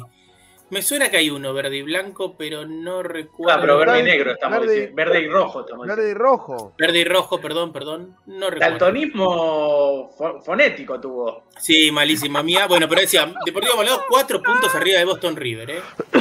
Si le ganaba, se le iba a siete y ya quedaba prácticamente campeón de la apertura, pero todavía no. Y Nacional y? Peñarol con- ganó Boston River 2 a 0, Mirá, con un jugador Bien. menos. Eh, pero bueno, raro el fútbol uruguayo con, estas, con estos equipos punteando, con un Nacional y Peñarol a 6 puntos del puntero, con un Danubio a mitad de tabla, que había empezado muy bien y se quedó, ajá. y con equipos como eh, Cerrito, Rentistas y el Albión, que están en zona de descenso, pero todavía falta mucho. Floja campaña veo también de- del City. Sí, Eh, el equipo retrasado. sensación de los últimos tiempos, sí está en los puestos de retaguardia y... Pero Buena- en, el, en el promedio está Buena diferencia sacó Deportivo Maldonado. Eh, y tenemos a, a Liverpool ahí también. eh, Sí, sí, o- otro de los que... Eh, Liverpool, Wanderers, son equipos que últimamente siempre están entre los 5 o 6 mejores, eh, junto con el City Torque, ¿no? Que es City Sí. Torque más meritorio todavía porque es un equipo relativamente nuevo. Joven, Sí, bueno, chico. pero- Sí. empujado por la plata de- del grupo. No, City, no, no, bueno, Vélez, obvi- no. obviamente, obviamente. Es un equipo Pero- muy inquisidor, ¿no? El, el City Torquemada. Sí, Sí, sí. Pero muy bueno, bien, muy bueno. Estaba Eh, viendo a ver si podemos ver alguna otra liga. La liga chilena, por ejemplo. Tiene al Colo Colo puntero, Unión Española segundo y Curicó Unido tercero junto a Ñublense. Y flojísimo la actuación como últimamente no tiene acostumbrado la de Chile con 11 puntos a 2 puntos del descenso, ¿no? Coqueteando con el descenso como estos últimos años. Yo, yo tengo una pregunta, ahora que estamos hablando de- del descenso de Chile. O sea, no tiene nada que ver, pero. ¿La guerra le pasó el efecto COVID? ¿Cómo? La guerra de Ucrania Sí. Ah, salió de plano porque. Hay otras pasó de moda, decís. ¿Pasó de moda como el COVID? Eh, es raro, sí, porque es mucho más rápido que el COVID pasó, claro, eh, afecta a menos gente también, pero es verdad, casi ya, no es que no se hable, pero no está en- no es de lo que más se habla, ¿no? Porque yo Y del digo, COVID tampoco. ¿podría jugar la selección de Ucrania ya mañana y definir esa plaza para el Mundial? Raro eso todavía, ¿no? No- Que no sea que terminen clasificando de oficio, por lástima. Y a mí me da miedo digo, eso. ¿no? Y ojo, y teléfono Eurovisión. ¿eh? Eurovisión. Claro. Teléfono Eurovisión, porque Bueno, ahí en hay Eurovisión hay un gran problema que es que encima está bueno el tema de Ucrania. Es raro, es un tema raro, es una mezcla de todo lo. Es, es muy parecido al de Maneskin. No en Sí. cuanto a lo musical, sino en cuanto a que es una mezcla de un montón de cosas. Sí. El de Igual los manes, los maneskin de este año son los de San Marino, ¿no? Digamos. Sí, sí, sí. Eh, No son tan buenos, me parece igual. eh, no, Maneskin. no son muy buenos. Pero eh, los ucranianos Deben tienen una mezcla de. Sí. Sí, perdón. No, que los de San Marino deben ser los cinco sanmarinenses con la cara tatuada que hay. No, no, creo que son italianos incluso. Son italianos Ah, que perdieron en San. Remo y se fueron a San Marino. Claro, no, Juan Pablo nos habló de eso. Ah, Sí, sí, sí, perdón. Perdieron San Remo y se, y se fueron se fueron a Se buscar fueron a eh, San Marino. Así lo nacionalidad, ¿no? Malísimo. Este, Malísimo. este, los ucranianos estos tienen, yo vi cosas como de Yamiro Kwai, Bob Marley. ¿En eh, serio? Qué Sí, una mezcla de un montón de cosas, de un montón de cosas. Eh, hip hop, rap, eh, funky y Bueno, tango sí, también en el medio con humor, ¿no? Porque entiendo que es bastante Con humor. humorística. Sí, Sí, sí. Hace una como- performance. es, no, Hay porque es que casi son como un chiste. Es casi como un chiste, sí, me claro. parece la canción. No estoy del todo Eh, seguro, pero creo que es medio como un chiste la canción. Se ¿Qué ríen de la guerra, qué irresponsabilidad. Eh, es tremendo. ¿Qué te pareció el de Israel, Jumagu? Eh, No lo recuerdo, eh, es el seguramente LG no. Es uno LGTB de hombres morenos. Ah, sí, sí, sí, lo vi. No, no me gustó. A mí me gustó mucho el de Austria. No es que me gustó, no. sino que es, es, Es es un un, tema tema, del muy, montón muy, para mí. muy básico del montón, pero esos que, qué sé yo, por ahí pueden llegar a mover algo. Y me gustó mucho el de. ¿A tu hija cuál le gusta? No, lo, no le dio mucha bola Oh, eh, todavía. Tiene que escucharlo después. Yo tengo acá, acá tengo anotado. Francia tengo me como- gustó. Tengo favoritos míos. El Austria no porque me guste, sino porque creo que puede causar eh, coso. Irlanda tengo anotado. Está lindo la Irlanda, me gustó. Tengo Irlanda, tengo Finlandia anotado. Finlandia tengo Rumania, pero el de Rumania parece que no da. Tengo San No. Marino. El de Rumania me pareció horrible. El de Moldavia sí me gustó. Que es tipo Eh, San. Marino no, no me, no me gusta porque es demasiado parecido a. Es Maneskin. Y tengo España puesto también. Una No, para España. Una vergüenza. Y Ucrania. Ucrania lo tengo en resaltado. Dice más que nada por guerra, pero tiene potencial. Le pongo en ¿Y mis- no te gustó el que me gusta a mí, el de. El de. El, ah, el de darle una banana al. al Creo que lobo? ese. Cuando vi que atrás decía banana, banana, ya lo saqué. Te soy Bien. sincero. Y el que le gusta a Fran- darle una chance. Y el que le gusta a Fran de Dinamarca. No lo recuerdo. Después voy a- por eso tengo que pegar una, otra vez una repasada a todo. Ese es buenísimo. tema- ¿eh? No hablen mal de Fran. Ese hay es buenísimo. mucho- El de Dinamarca. Sí, ese es mejor. Hay ¿Cómo mucho tema eh, muy depre. Yo no entiendo cómo pueden presentar ese tema en un. Es que festival de la muchas veces canción. ganan. El, el portugués que ganó, que lo vi en Claro. casa de Fran, el tibito Eh. ese haciendo ese fado, fue hermoso. No, no, fue, era un No, tema pero acá no son hermosos, son fe para mí son deprimentes. No estoy hablando de algo eh, que por ahí puede ser emotivo. Esto es, Es parte de la vida deprimirse, Juan Sí. Sí, lo vas a decir a mí, pero no, no. No me gusta, no me gusta. Por ahí es eso también que me molesta. Impresionante, impresionante. Bueno, este fue el bloque de Eurovisión, ¿no? Eurovisión. El bloque escondido de Eurovisión. Qué barbaridad. Che, ¿cómo les va? Bien, Bien, volviste. Volví, ya está, ¿eh? Así que. Vamos con Mercedes. Espectacular. Vamos, vamos con lo Mercedes. hype. Y después el informe de Hyde. Dale, dale, dale. Hay tiempo justo para los dos, por lo que veo, ¿eh? Está justo el tiempo para los dos. Eh, Mercedes, ¿quién? ¿Yo hablo? Sí, Sí, yo pregun- pregunté, pregunté si el, el informe era tuyo. No hay nada. No, les puedo Ah, no contar, les puedo contar. El Club Mercedes, que acaba de entrar a la primera D, saludamos a la ciudad de Mercedes, queda cerca de la ciudad de Buenos Aires, capital Una de las capitales nacionales del salame, ¿no? Capital. salame. Aclaremos, aclaremos, aclaremos que es Mercedes, provincia de Buenos Aires, porque hay muchas Mercedes. Sí, sí, Sí, sí. está Mercedes Corrientes también. Yo ahora Mercedes tengo Luis. una compañera de trabajo de, de Mercedes que viene a, a diario eh, a- hasta, hasta mi laboratorio. Es una Ah, eh, bueno. eh, investigadora que he incorporado que viene de Mercedes. Prometió traer nafta, ¿no? salames. Yo tengo cosas. una amiga de mi esposa, o sea, yo tengo una amiga de mi esposa, es raro decirlo, pero bueno, es así, este, que se llama Mercedes. Ah, Mirá, Ah, Bueno. eh, mi profesora de portugués era de Mercedes, es de Mercedes, era mi profesora. Mercedes em, Portugal en este caso. Sí, es la capital nacional del salame quintero, pero ojo con esto, porque Mercedes también, y hace poco lo hemos, lo hemos visto, tiene la fiesta nacional de la torta frita, Sí, señor. sí. Récord mundial. récord mundial. Tiene un récord mundial, es la torta frita más grande del mundo, eh, que según estoy viendo en las imágenes, verdaderamente es una torta frita gigante, porque cuando, esto hay que hablarlo también, Sí. cuando se hacen estos récords mundiales de el pancho más largo, la pizza más grande, en realidad uno después ve y es un pancho al lado del otro. sí. Claro. Sí. No, esto es una unidad de torta frita gigante. Bueno, y también ¿Sabe tienen cómo las se dice por favor en vasco, en euskera? Mercedes. Mercedes. Mirá, Espectacular. Casi, casi igual. Espectacular. Hablando de eso, estuve el día viernes Sí. comiendo pinchos vascos. Tenemos que ir a ese lugar a ¿Dónde? rememorar. en eh, San Telmo. Ah, el San Telmo. Sagasti, ese En Sa- Sagardí. Sagardí. Sagardí.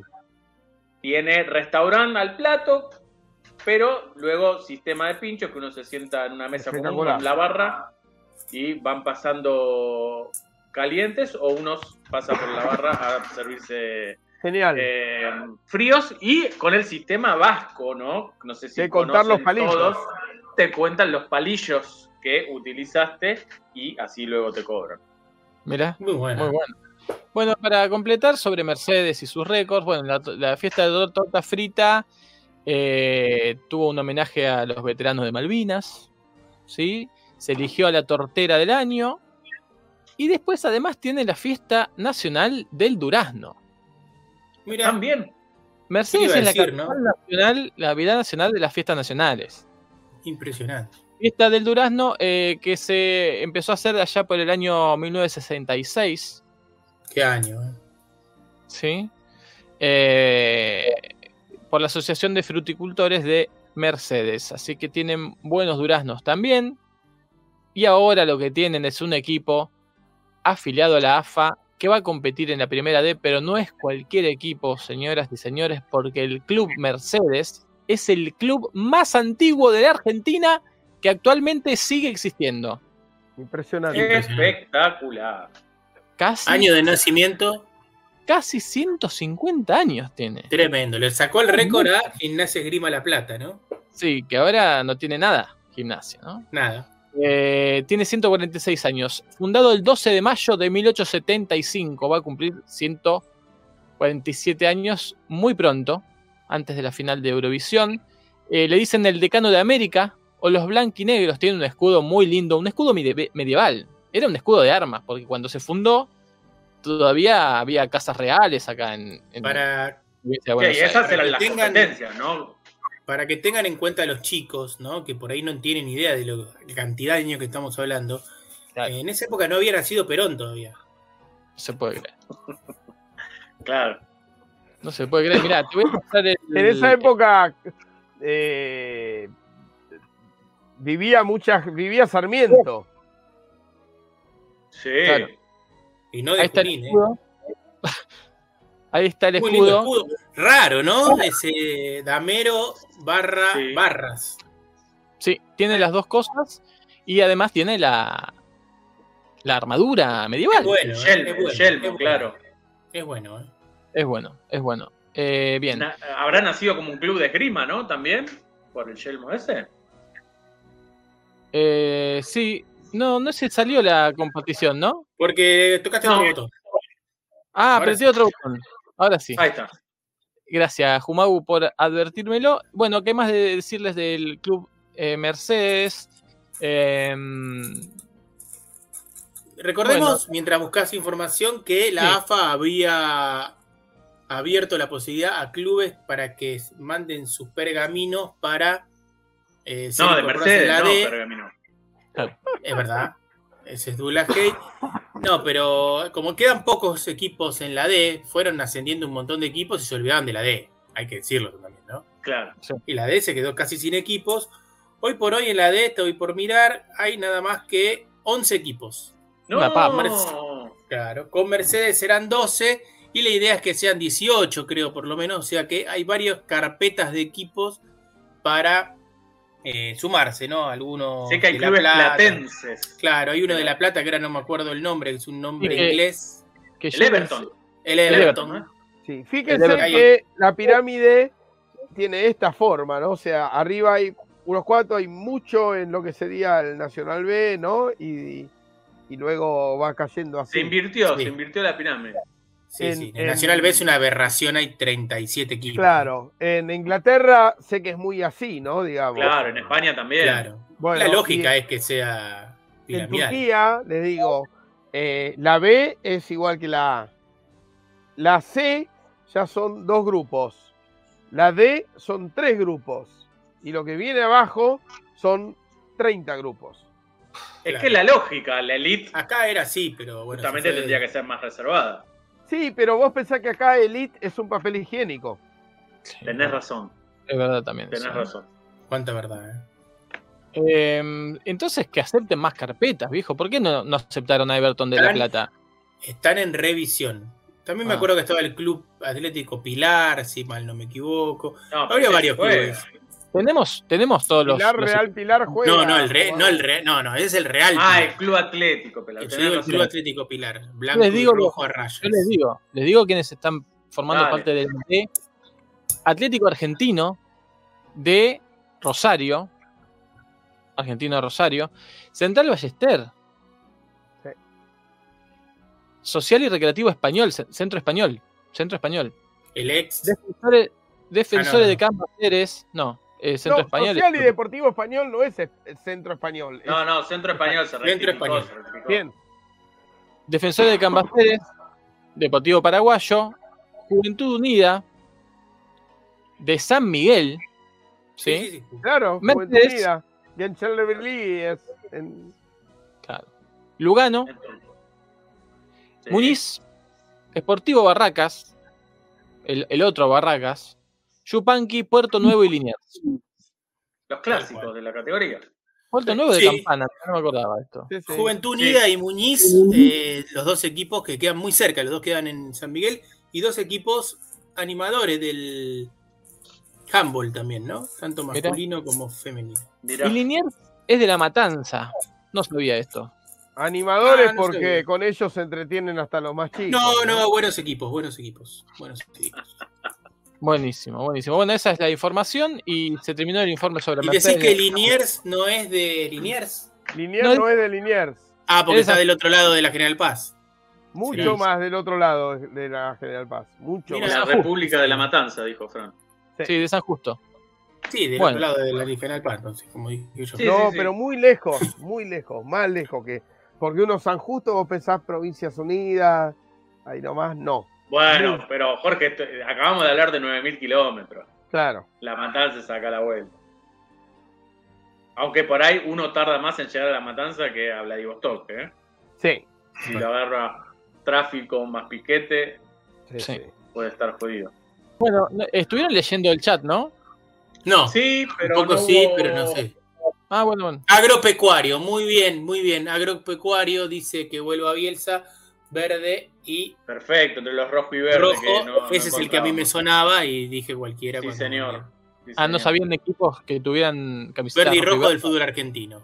Claro, Pero porque Umagu mencionó que se enfrentaron los dos punteros del fútbol uruguayo que casualmente tienen camiseta verde y roja, Boston. River y Deportivo Maldonado. Y no Ah. encontrábamos equipos argentinos que tuviesen esa característica. Incluso Mirá a vos. Kumagu casi le da una CB y dijo eh, blanco en lugar de Ahora estoy recordando eh, otro equipo, si mal no me equivoco, Atlético San Jorge. Sí, ¿No Sí. tiene esos colores también? De Que Cor- fue, de fue un equipo sensación, ¿se acuerdan que sí. ascendió? No, no, de Tucumán no era. Ah, no sé. Ascendió muchas Eh, categorías. Rojo y verde deberían estar prohibidos juntos, ¿no? Porque te hacen Sí. mal verlo. Claro. Aunque para el daltónico es, es una solución. Sí. O rojo y verde o verde y rojo. Todo, es todo lo mismo. Sí. Claro. Bueno, eh, yo terminé. Bueno, Tremendo el informe, ¿eh? espectacular. Gracias. Gracias. Eh, Se viene impresionante. se viene el se informe viene de Jaime. Jair, es el informe del siglo. Eh, bueno, Jair, adelante. Bueno, bueno, eh, para los que recién se suman, vamos a hablar sobre los jugadores que han jugado en, más continentes, ¿no? Esto motivado eh, con lo que hablábamos el programa pasado, cuando apareció Keisuke Honda, un trotamundo del fútbol, que se disparó la pregunta de si había jugado eh, en los cinco continentes. La respuesta fue negativa. Y ahora debemos aclarar que futbolísticamente tenemos seis continentes, si hablamos de lo deportivo, porque hay seis confederaciones, ¿no? Eh, Ah. Considerando que la CONCACAF es un continente distinto de la Confederación Sudamericana. Claro. Entonces, bueno, vamos a ir eh, desgranando este informe que yo sospecho que eh, prescinde de algunos jugadores, pero que arbitrariamente arranca de un séptimo puesto, ¿sí?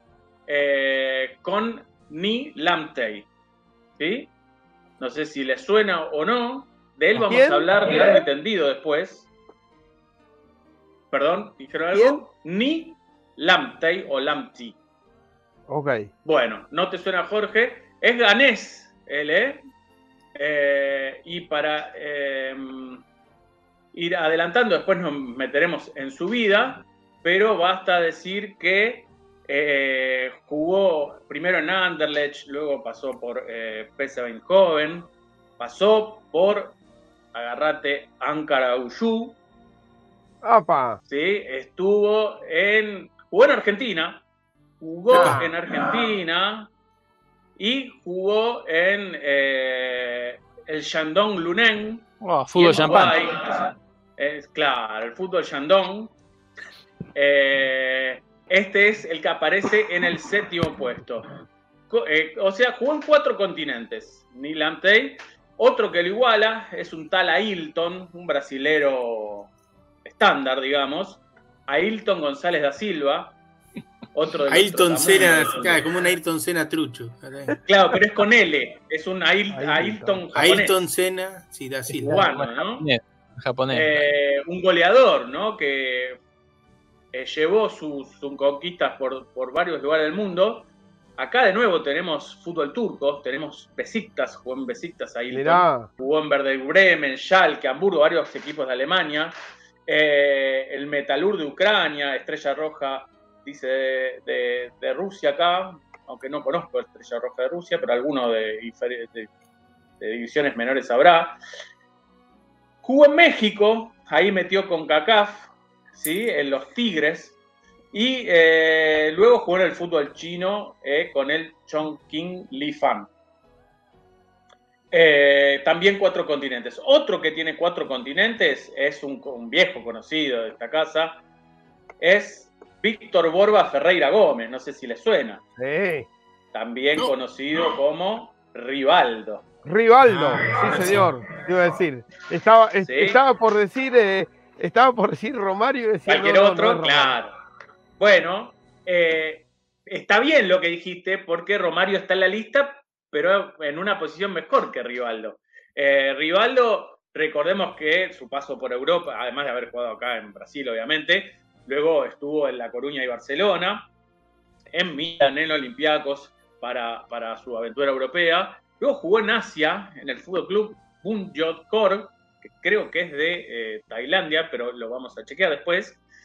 Y en África jugó en el Cabus Corp, del cual hecho, hemos hecho algún informe alguna vez, creo que era de Angola, el Cabus Corp, eh, y es uno de los que tiene cuatro continentes. Ya con cinco continentes eh, encontramos a Keisuke Honda, del que hablamos el otro día, ¿no? Claro. Eh, que vimos que había jugado en el Nagoya Grampus, en el Vitesse de Holanda, en Milan también, en, CSK, en Chesca Moscú, que luego estuvo en México, en, que luego, y también en Australia, ¿sí? para terminar en Brasil, en Botafogo. O sea que ahí sumó los cinco continentes, al igual que Romario, como decíamos antes.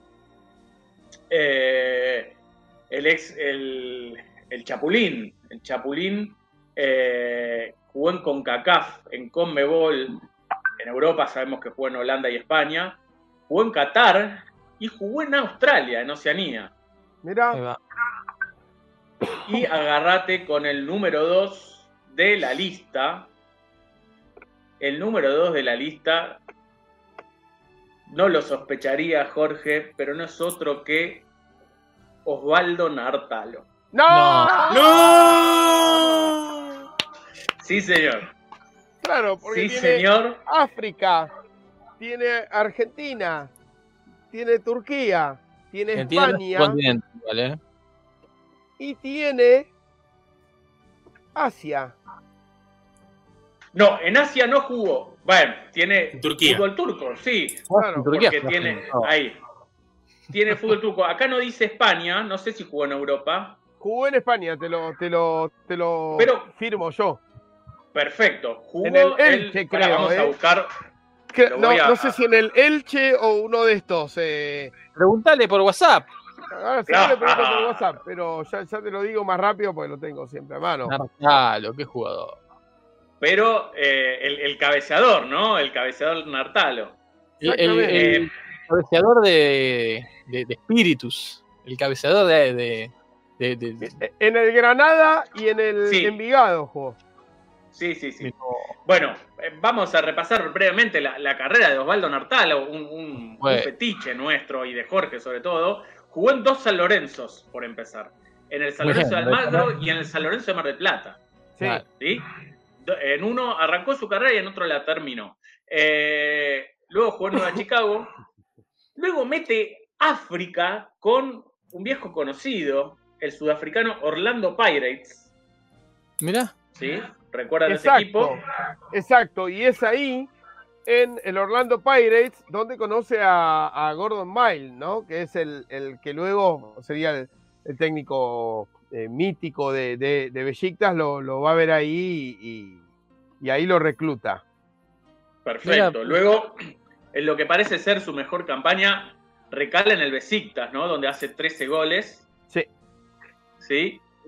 Para luego eh, ser cedido al eh, Petrol Petrol Offici. Offici Sí. de Ankara, ¿no? Exacto, Petrol Offici de Ankara, un club extinto, ya no, no existe más.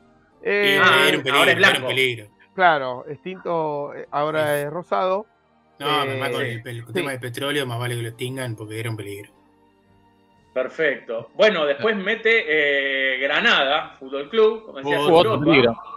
Ahí peligro. explotó también. peligro. Petrol y, y se, se, se envalentó tan- envalentonó tanto que se fue al Envigado, Epa, ¿sí? Al Envigado colombiano, eh, pero ahí no sumó otro continente, pues ya tenía Sudamérica por sus equipos argentinos, pero él sí luego se fue a CONCACAF, porque jugó Claro. en, Pueblas, en Puebla, en Toros Neza y en Querétaro, ¿sí? Eh, así que logró sumar Europa, Asia, África y, Y dos eh, y Sudamérica. Él, tengo una duda acá, porque debe estar mal el artículo que lo pone, eh, porque habla de Australia, pero eh, su Wikipedia no habla nada de que haya jugado en, eh, en el fútbol australiano. Porque si no, estaría sumando un nuevo continente. ¿eh? Claro.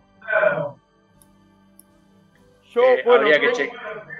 Tendría Sí. que escuchar también en lo que en la entrevista, ¿no? Que tengo para, para desgrabar, que al final todavía, bueno, como pensaba hacer, no sé, un hasta un, un libro, no sé. eh, Sí.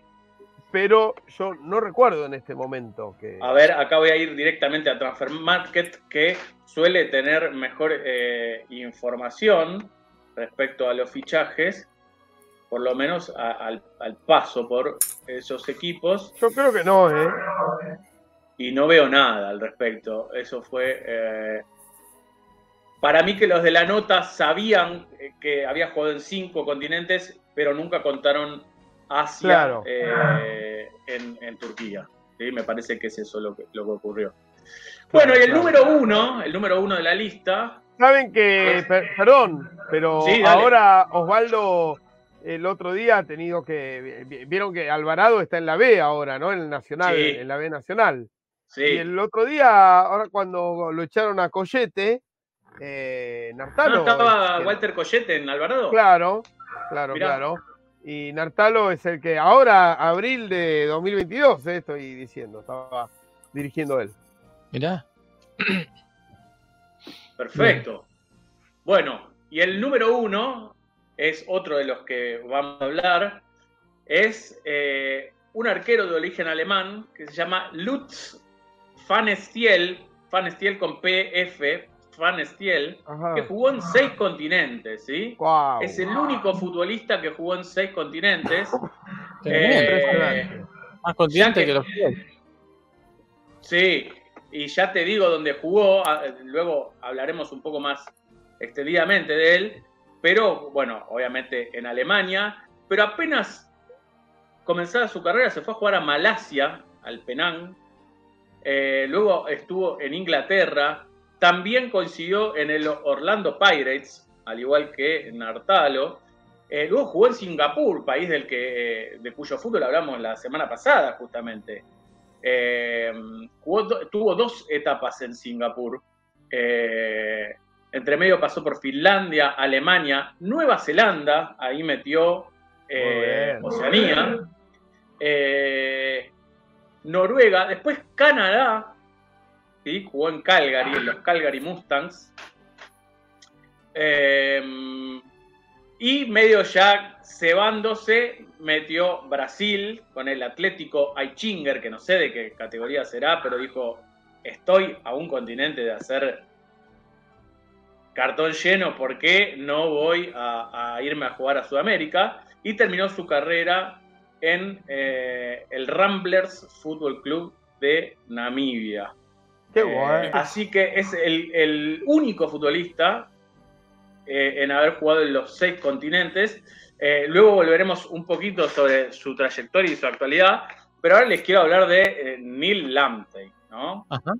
Neil Lamptey, el jugador ganés, que en algún momento, cuando surgió, eh, se lo presagiaba como un nuevo elegido del fútbol mundial, un- un- un- uno de los tocados con la varita mágica, pero bueno, ya veremos que, eh, ya se imaginarán que si no les suena el nombre, mucho no habrá llegado a, concretar de todas esas promesas que presagiaba.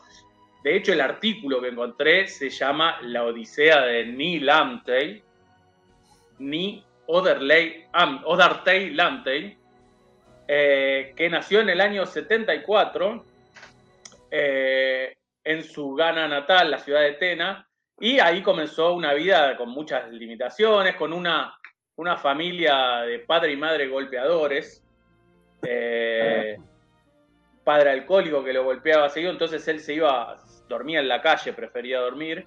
Cuando el padre se aburrió de pegarle, empezó a quemarlo con cigarrillos. No. Ay, Dios. Sí, eh, luego se separaron los padres y se mudaron de ciudad. eh, y ahí es donde empezó a jugar al fútbol eh,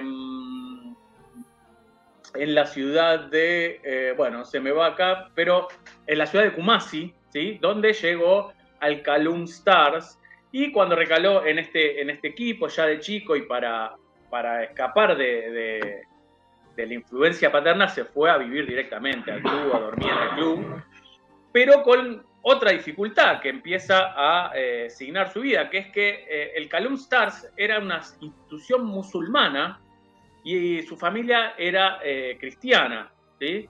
Entonces tuvo que convertirse a la fe musulmana para eh, poder jugar en, este equipo. Y bueno, ahí el padre encontró un nuevo motivo para romperle eh, las pelotas a, eh, a Neil Amtey. y se dice que caía la familia para putearlo directamente a él. Como traidor a la creencia de la familia.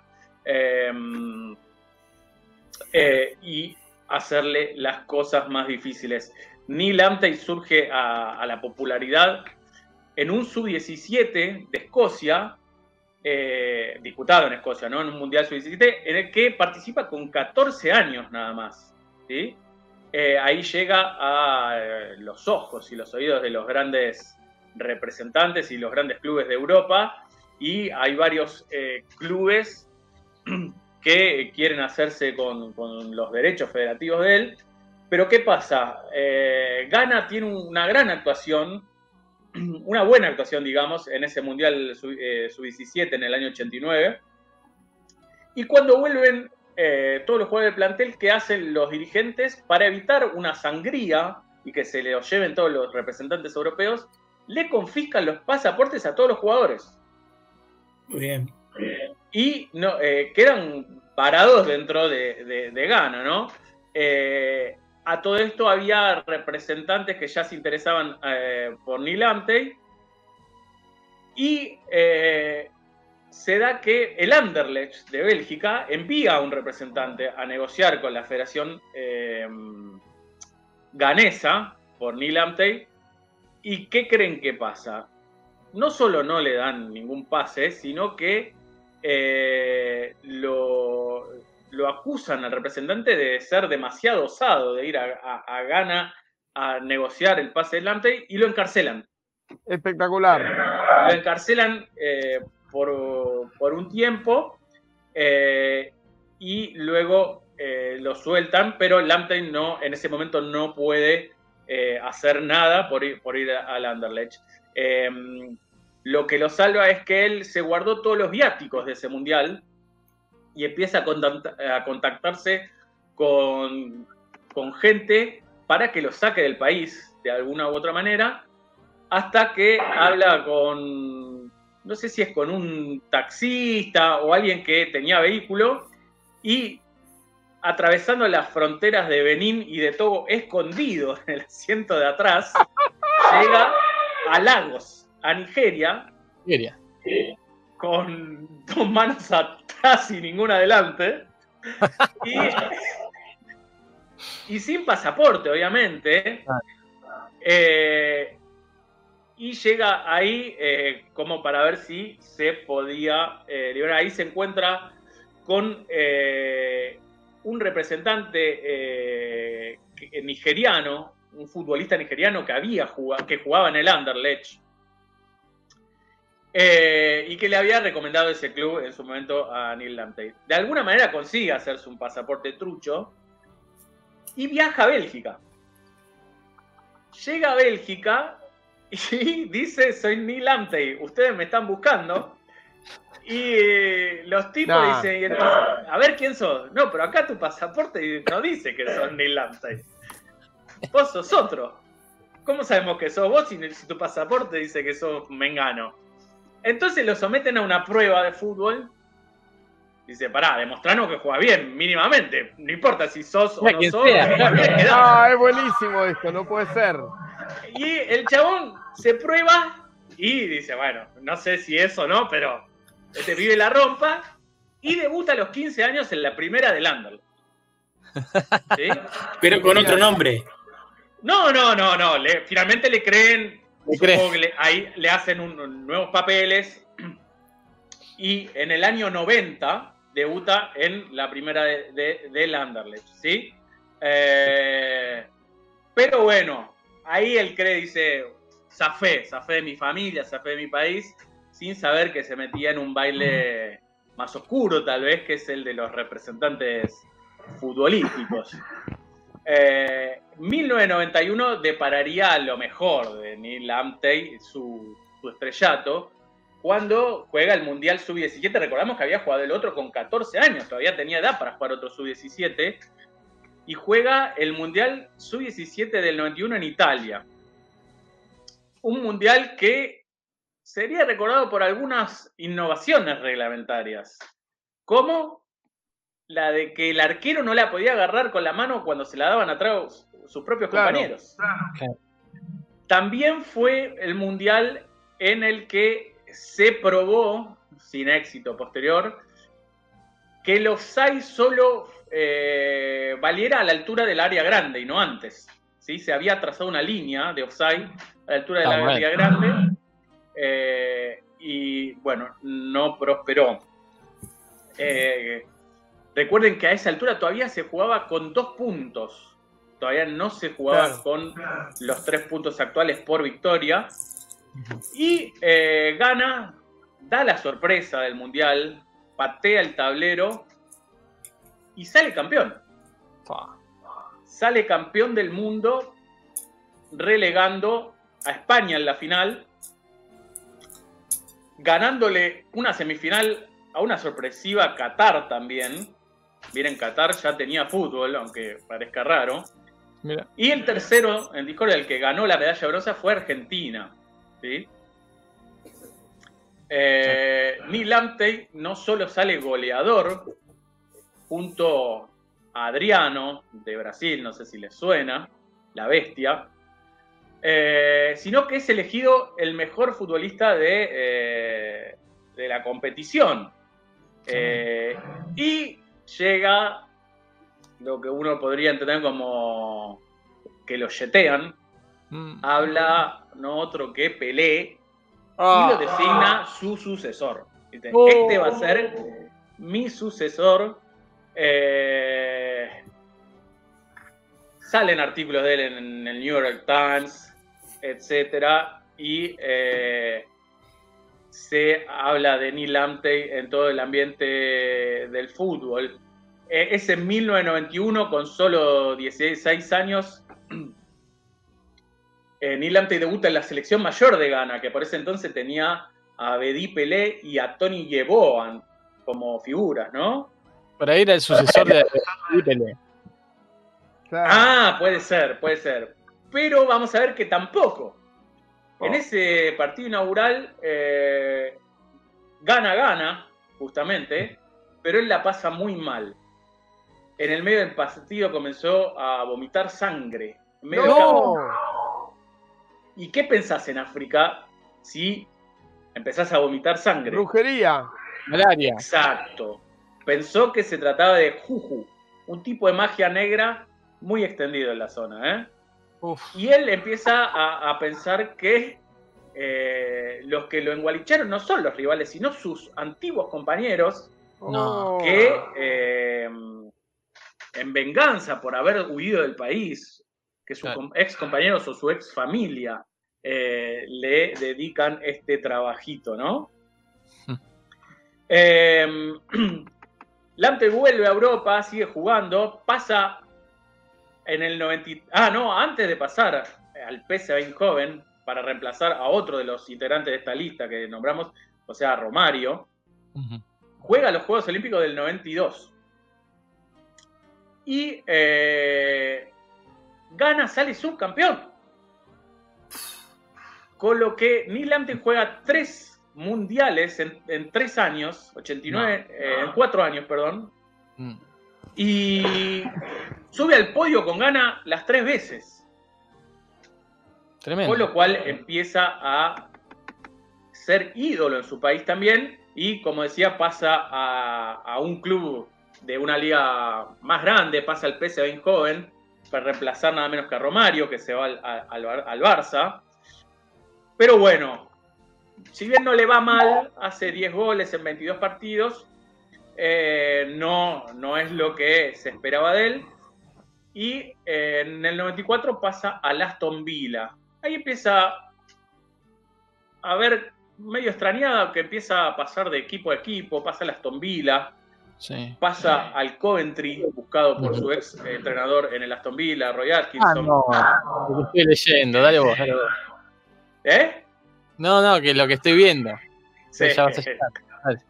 Eh, de repente, poco tiempo después se va al Venecia, ¿sí? a la Serie B italiana. Sí, empieza a hacer agua de alguna manera, muy bien. Eh, y en el año 96 lo expulsan en una, en una semifinal de Copa Africana de Naciones, frente a Sudáfrica. Y todos se tiran contra él. Dicen, perdimos por tu culpa. Vos que te fuiste de acá, encima ahora nos haces perder la semifinal. Nosotros estábamos para campeones. Poco tiempo después juega un amistoso con Brasil. Pierden 8 a 2. Y le hacen la cruz en la selección. Y nunca más juega en la selección de Ghana. Con 21 años no juega nunca más en la selección de Ghana. Eh, evidentemente nunca dejaron de culparlo por esa derrota y eh, así lo condenaron. Eh, y a todo esto su vida personal también se suma, a su vida personal le suma problemas porque decide casarse con mujer de toda la vida, Gloria, que no le trajo la idem, porque era cristiana no más que oh. cristiana, no, era de otra tribu. Era de otra tribu. Y eso está mal visto. Y ninguna de las dos tribus le perdonó, ni la propia ni la de, la de su mujer le perdonó la traición de mezclarse. Al punto que varios hermanos de él dejaron de eh, hablarle. Acá la, la historia se torna un poco rara y llega a Unión de Santa Fe. Tremendo. Ah, bueno. de Santa Fe que, según este artículo, ya venía coqueteando con estrellas del mundo del deporte y había fichado a Mario Eli, el jugador de San Antonio Spurs, antes de ser eh, NBA. Un, Unión de Santa Fe en modo, en modo mundial, ¿no? Eh, y lo presentan como el nuevo Pelé, viene. Finalmente en Unión no solo juega solo seis partidos, sino que eh, recordaría a Argentina de la peor manera, porque su mujer queda embarazada de su tercer hijo, nace acá en Argentina, lo llama Diego en honor. No. Ya sabemos quién, o algún compañero de Unión, o suponemos que a, que oh. a Maradona en un gran homenaje. El, el parto se adelanta un mes y ahí sobreviene lo, peor. Le diagnostican una enfermedad, una rara enfermedad respiratoria a Diego. Y eh, Neil Amtey dice, yo eh, me voy de acá y se viene a Buenos Aires, a donde lo pueden tratar un poco mejor. Se aboca a la recuperación de Diego, pero tras varios esfuerzos y cuatro meses, Diego muere acá en Buenos Aires. Y eh, también le niegan la posibilidad de expatriar los restos de su oh. hijo a su gana natal, a la gana natal del padre, ¿no? Porque eh, eh, el chico había nacido en Santa Fe y tampoco se lo puede llevar y, queda el cuerpo aquí. Ahí nuestro, amigo Neil Lamtey cae en una gran depresión, abandona Argentina e intenta volver a su primer amor, al Anderlecht, pero no puede. ¿Por qué? Se da cuenta, ahí se entera, de que eh, el pase no pertenece al Anderlecht, como él creía, que él creía que el Anderlecht lo venía prestando para todos lados, sino que un representante, Antonio Caliendo, no sé si le suena de esa época. Sí. Viejo, viejo amigo de los argentinos, había comprado su pase. Y ese era el motivo por el que cada seis meses lo transfería a todos lados para que ganaba con la comisión. Eh, cuando salta la pelota, él eh, logra despegarse un poco, ¿sí? Eh, contrata un nuevo, un nuevo representante y lo coloca en el Ankara Gucci. Mirá. querido, el Atlanta de Turquía. Bien. Y de ahí pasa al Unión, Le- eh, Unión Leiria de Portugal. Eh, luego pasa a la B alemana. Parece que repunta un poco su carrera. Eh, pero bueno, ya todos se habían dado cuenta que estaba lejos de, de ser el nuevo Pelé. E incluso en, en- en la B alemana empieza a sufrir racismo de sus compañeros. Eh, Claro. Que no quieren compartir vestuario con él. Nah. Y, y mucho menos habitación de hoteles, dice el artículo.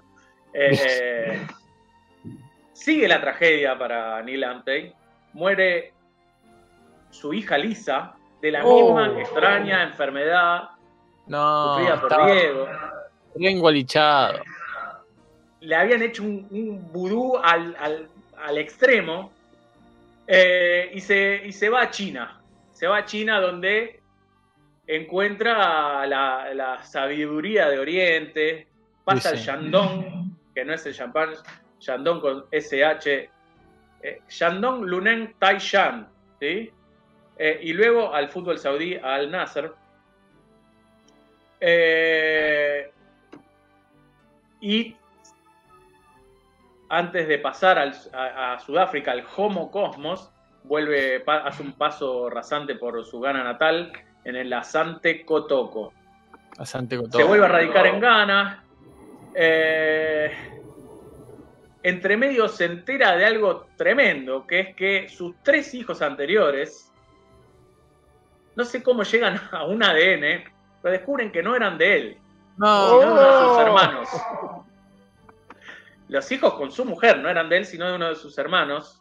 No Eh, él se, se trae de, de- de China y cuelga en su habitación un- una frase así muy de resiliente, de, de poner la otra mejilla. Eh, acá habla de, de lo del ADN. Una esposa de 20 años y se entera 20 años después que no, no eran su- suyos. Eh, pero bueno, cambia de matrimonio, tiene un nuevo hijo con, con su, con su nueva esposa. Eh. Y rehace su vida eh, en, en Ghana, donde hoy vive más alejado del fútbol y de, y de, las, de las mieles del éxito, como le, le deparaba en un momento el nefasto Pelé, ¿no? Claro. Esa es la historia de Neil Amtey. El séptimo, el primero que nombramos en, en nuestra lista, y el primero habíamos dicho que es un arquero alemán, hoy de- devenido periodista, entrenador.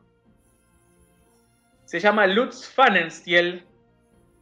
Es curioso, Pfannenstiel, si uno busca en Google, aparece como una incisión de Pfannenstiel muy famosa, que es la que se usa- utiliza hoy en todas las cesáreas. Es una, Mirá. Mirá. una, sí, y en muchas operaciones más. Pero Lutz eh, es un, un ex arquero nacido eh, en 1973. Eh, arrancó su carrera, eh, como decíamos, en el Bad Kötzing de Alemania, para prontamente pasar a eh, Malasia, al Penang Football Club. Luego volvió a Inglaterra, jugó en Wimbledon, al fútbol, no al tenis, ¿eh? y al Nottingham Forest, hoy que hablábamos de equipos de larga data, recuerden que el Nottingham Forest está considerado el equipo más longevo del mundo, ¿no? El más viejo. Sí. No, Luego el pasó- Sheffield es el Sheffield. Ah, el Sheffield, el, el Sheffield, pero el Nottingham también es, es- Sí, es de los más viejos. Sí, sí, sí. Eh, no solo tiene eh, el récord de eh, continentes, ¿sí? al jugar en seis continentes diferentes, sino que hasta el 2017 ostentaba el récord de mayor cantidad de equipos en los que jugó. ¿sí? Cuando el, el uruguayo Sebastián Abreu lo, eh, le batió ese récord y luego se lo pasó por bastante porque llegó hasta 31. Eh, veíamos algunos de los 25 equipos en los que había pasado, habíamos nombrado al Orlando Pirates, al Sembangwan Rangers de, de Singapur, eh, jugó en Finlandia, donde consiguió su único título con el Fútbol Club ¿sí? que no es de Nueva Zelanda, sino de Finlandia, sí jugó en Nueva Zelanda, en, el Dunedin Technical, eh, en Noruega, en Canadá, de nuevo en Nueva Zelanda, en Otago, en Albania jugó, Alemania, Noruega, Brasil y Namibia, donde se retiró. Eh, cubrió un par de mundiales en, eh, como periodista, ¿sí? ¿Y qué es lo que uno debería hacer cuando tiene un récord? Tratar de superarlo, ya dijimos que uno está batiendo su propio récord todo, el tiempo cuando tiene un récord. Eh, y tratar de hacerlo eh, inalcanzable. Entonces, ¿qué hizo? Se volvió entrenador y fue entrenador de porteros con, en Cuba. Del Suter, digamos. Ah, sí, entrenador del Suter de la Selección Nacional de Cuba. Ah, mira que Pero esto no es todo. Dijo, el mundo me va a quedar chico y entonces, ¿qué voy a hacer? Voy a ser el manager. Y en 2009-2010 se convirtió en el manager y entrenador de porteros de el Antártida 11 espectacular, el espectacular. Equipo representante del continente antártico. espectacular. espectacular, no puede ser. No, no consigo, no tiene link. Pero hay que, pará, lo, tenemos que buscar en vivo esto. Yo diría que elijamos creer. Sí, hay que creer. Quiero saber contra quién jugaron. Contra, el Ártico habrán jugado, aunque no sea continente. O contra, una ballena. Contra Júpiter. Porque esa es la, próxima. la próxima. es esa, meterse, en un cohete de Elon Musk y, entrenar arqueros en, en, Marte. Sí, sí, no hay ah, nada. Creo que se llama 11 con XY, ¿eh? Sí, sí, sí, sí, con números romanos. sí. Eh, pero eh, fútbol en la Antártida, el partido más austral del mundo, ojo. Fútbol Antártico, eh, vamos a ver si esto es de esta época. Pero claro, todo lo que sale es solamente noticias del arquero este, de Luz Fanenziel. Claro. Con Chile jugaron los, parece. Puede ser. investigaremos mejor esto, esto es un disparador. Sale esto que estuvo 101 días preso, Lutz Pfannenstiel. Sí, sí, lo iba a mencionar. ¿En, ¿En dónde? ¿En Singapur estuvo? Sí, Singapur. Impresionante por supuestos arreglos de partido, ¿no? Em, y luego lo soltaron por falta de, pruebas, no porque se hubiese demostrado que no tuvo nada que ver. Eh, También no solo estuvo 101 días preso, perdón, sino que estuvo tres horas en coma.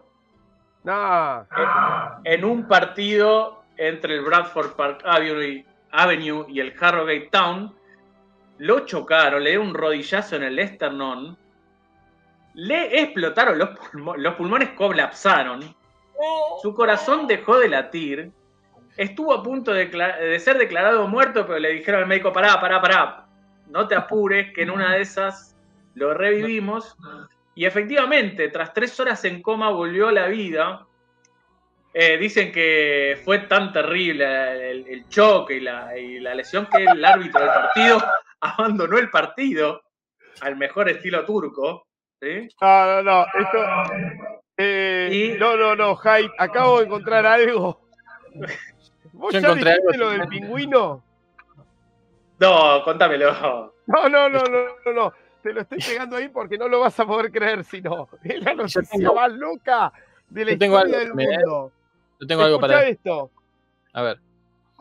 El arquero eh, interrogado por la policía para ver si se robó un pingüino de un parque. pero para la respuesta es mejor. Me robé un pingüino, pero no ahora.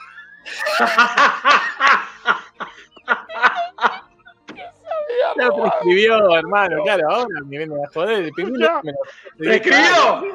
¡Se murió! ¡Prescribió! Escucha esto, escucha esto. Esto fue hace, hace, poco, ¿no? Le preguntan esto. Eh, y él dice que, que no, fue acusado por la policía alemana después de que desapareció un pingüino en un parque en Mannheim. La policía me llamó preguntando por el pingüino robado. Eh, ellos recibieron una mm, llamada anónima que decía que yo podía estar involucrado. Dice, pero no fui yo. En 2003 yo me llevé un pingüino de su colonia y lo puse en mi bañadera, pero lo retorné. Live streaming Ah, es espectacular. Me explicaron que era una especie protegida y lo devolvió. Y aparte que la gente que vivía con él en la casa no estaban muy contentos porque dice que tenía el pingüino en la Es espectacular. Bueno, yo tuve un amigo que, que tuvo un pingüino en La Paloma. En su momento había salido un pingüino en la costa y lo rescató y lo tenía, lo guardaba en la heladera posta. No. Sí. Lo llevaba, lo llevaba a, a pasear a la playa con correa. Y. Está esto. preso tu amigo, ¿no? No, peor. Y esto no voy a joder. Esto es real. Está desaparecido. Ah, No. es ese famoso, sí, sí. Sí. Eh, sí, desapareció hace cuatro, cuatro, Cuatro años, años. más o menos. sí. Sí, antes, antes de que viajáramos a, a Portugal con Esperanto. Nunca más se supo nada de él. Lo llevaba a la playa con la correa y lo soltaba en el mar. Pero, Claro. Y el pingüino salía con todo y rebotaba con las hojas para atrás y lo, tra- lo traía. Eh, no sé si al final lo, el pingüino les aviso que se llamaba Pepe. No hagan esto en sus casas porque son especies protegidas, no son animales domésticos como No, hoy no, no. hablamos de animales domésticos. No están los puede. pingüinos entre los animales domésticos. No, no se puede. Tremendo. Tremendo. Bueno, eh, yo tengo algo para compartirles, hablando de esto que estábamos buscando de, de Antártida 11. Sí, déjame decir para terminar con Lutz eh, que actualmente es entrenador del San Luis City de Estados Unidos, director deportivo, perdón, ¿eh? De- y fue antes, viene de ser de, eh, del Fortuna Düsseldorf, ciudad en la que vos supiste estar, Francisco. Sí, Qué bueno. Eh, yo sé una canción que es Ale Fortuna, Ale, Ale, Ale. Es así. ¿Es del Fortuna Düsseldorf o del Fortuna Sittard esa? No, del Fortuna Düsseldorf. Muy bueno. bueno, Está cuando- inmortalizada en una canción de Der Plan, ¿no? Que es un grupo de allí. Hablando de canciones, después les tengo que pasar el video. Lo voy a spoilear porque estamos en el tema. Del Norwich City, que Ajá. inventó una canción en la que eh, cantan ¿Qué tal? ¿Qué tal si simulamos un gol? Let's pretend the goal, let's pretend. Entonces empiezan una cuenta regresiva. 5, 6, 4, 3 y a, a- al Qué mal a que la cero, hacen la cuenta regresiva, ¿eh? ¿Eh? Qué mal que hacen la cuenta regresiva. Sí, sí, sí. Pero finalmente llegan a cero y gritan gol. muy bueno. Muy bueno. Dale Bueno, vos, Fran. No, buscando esto de Antártida 11 para averiguar si existe un equipo de fútbol eh, en la Antártida, quizás es a muy largo plazo que se estaba conformando el Antártida 11, porque acá hay una competencia que encontré entre dos países que se les ocurrió que si nacían bebés en la Antártida, en algún momento esto les iba a servir para reclamar la soberanía sobre el eh, territorio blanco y se embarcaron en esto de mandar gente a parir. Ah, A París, justamente. Esos dos países no son otros que Chile y Argentina, Claro. que desde los años 70 vienen en una sorda competencia que llevó a 11 nacimientos en la Antártida. Eh, Hay un equipo.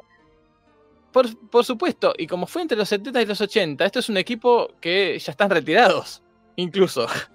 Claro. Así que una lástima, ¿no?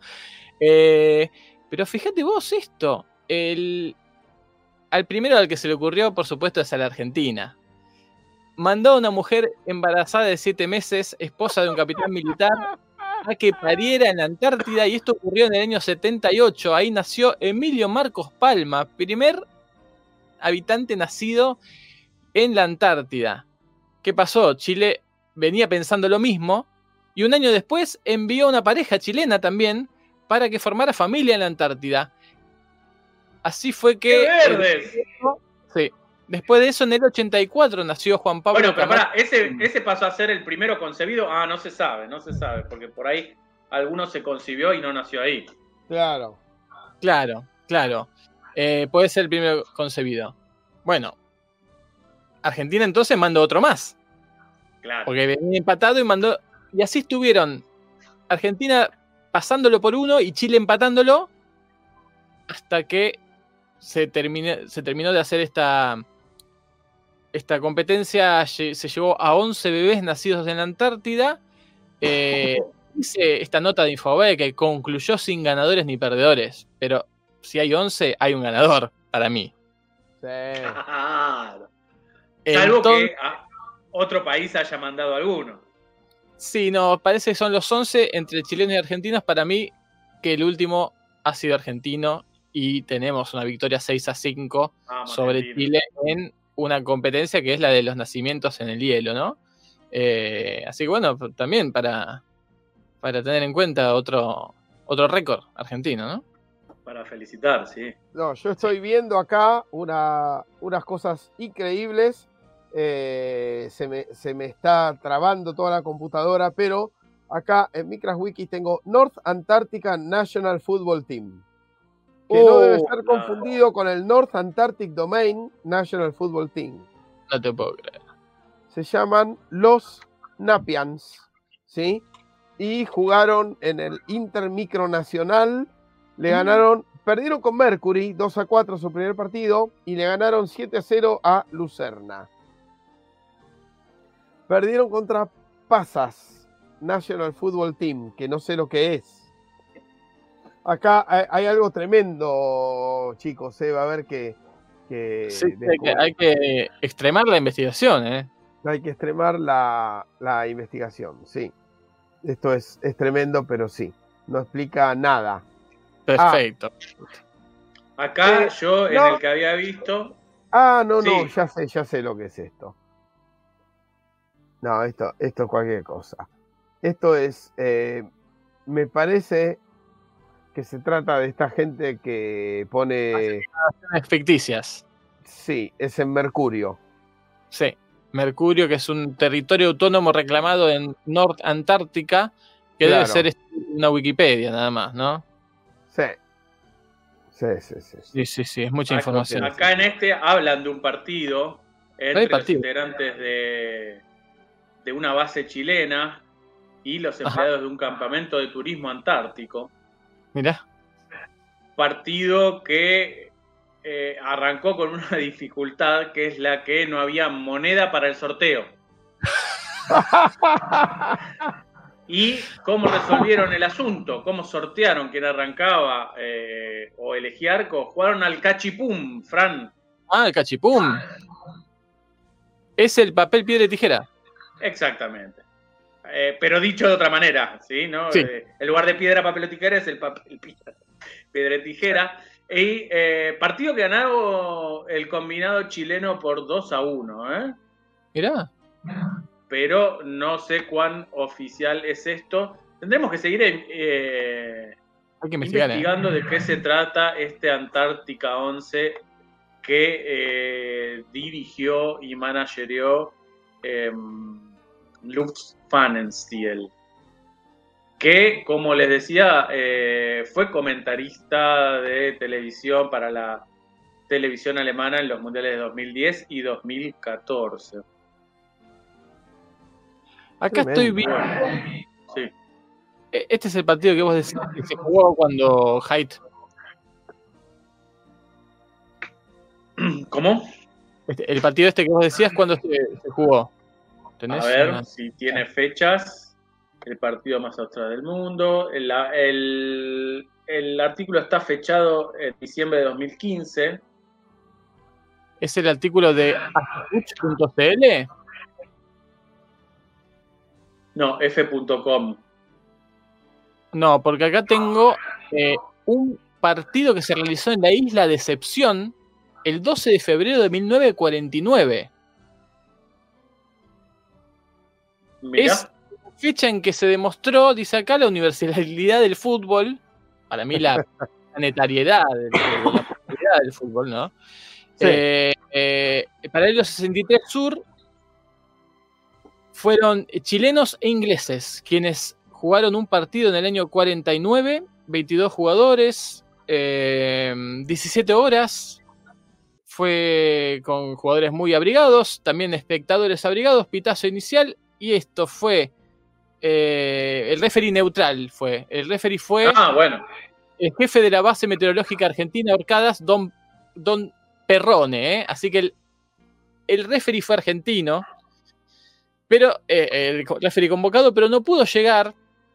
Así que eh, finalmente fue un suboficial chileno el que impartió justicia sin ser eh, neutral, ¿no? Pero bueno, no se intentó la neutralidad, pero en el, en el continente más neutral de todos, pero no, se, se, pudo hacer. Eh, el equipo chileno llevaba una camiseta blanca con la insignia con la letra C de la fragata Covadonga, una camiseta encima de suéteres, ¿no? y como terminó esto, eh, se fue, fueron dos eh, tiempos de 10 minutos, parece, nada más. El primer tiempo terminó 1-0 para arriba eh, los chilenos. Pero parece que el, arquero Bonafos fue un murallón defendiendo la, portería chilena. pero igual lograron vencer a, al arquero y terminó 1-1. Terminó 1 a 1. Y bueno, esa es la, la historia. Más neutral imposible. Jugó el capellán naval Miguel Cadieu, el médico naval Beddings, Halves, el teniente de carabineros Ibarra, subtenientes de Marina Badiola y Siman. La delantera fue el subteniente Ross y los tenientes Mancilla, Thornton, Venturini y Araya. Hay una foto. Y en el 88 se hizo el primer campeonato de fútbol entre los equipos de las bases Artigas de Uruguay Bellinghausen de Rusia, Gran Muralla de China y Eduardo Frey de Chile. Hubo un cuadrangular que ganó la Uruguaya, que hizo de local en la isla Rey Jorge, donde está la base Artigas. Así que ahí se jugó un cuadrangular en el año 88 y ganó la base uruguaya. Y en 2006, en la base búlgara San Clemente de Ohrid, en la isla Livingston, hubo 18 exploradores búlgaros y españoles que jugaron un equipo con la venia del CSK Sofía, porque el club facilitó las camisetas oficiales. O sea que se jugó con la camiseta del CSK de Sofía este partido en 2006 en la base eh, búlgara en la Antártida. Eh, y en el club del CSK Sofía, en el museo del club, está el balón que se jugó en ese partido en 2006. 7 em, grados, nada más. O sea, bien. La temperatura agradable para fútbol. Y, se jugó, y terminó 6 a 6 el partido. ¿eh? Ah, goleada. Sí. Y en 2015, eh, David Beckham fue a jugar un partidito, parece. Esto ah, grande. Y en la base chilena Glaciar Unión, el 4 de diciembre de 2005 se hizo un partido entre un equipo de militares y científicos eh, de la base chilena y un equipo de la empresa norteamericana de logística y expediciones antárticas, es el que vos mencionabas, ¿no? Este fue en 2015 que ganó 2 a 1 el cuadro de Glaciar Unión, que los acusa en pecho frío, pero pudieron ganarle al. Eso iba a decir. Pecho frío ahí en la Antártida no, no tiene connotación negativa, no debería, por lo menos. Al contrario, está más adaptado. Claro. Así que bueno, mirá, es la historia del fútbol en la, Antártida ¿eh? y, y, todo lo que falta, ¿no? Lo que, lo que hay que investigar y el futuro que tiene esto. Tremendo. Todo, todo por venir. Todo por venir. Eso, eso ha sido todo. Bueno, creo que estamos ya en horario y sin tema para dar por concluido, ¿no? Dale. Yo creo que sí. Dale, agradecemos a todos los que escucharon y nos reencontramos el lunes que viene. Dale, hasta el lunes. Abrazo grande. Chao, hasta el lunes.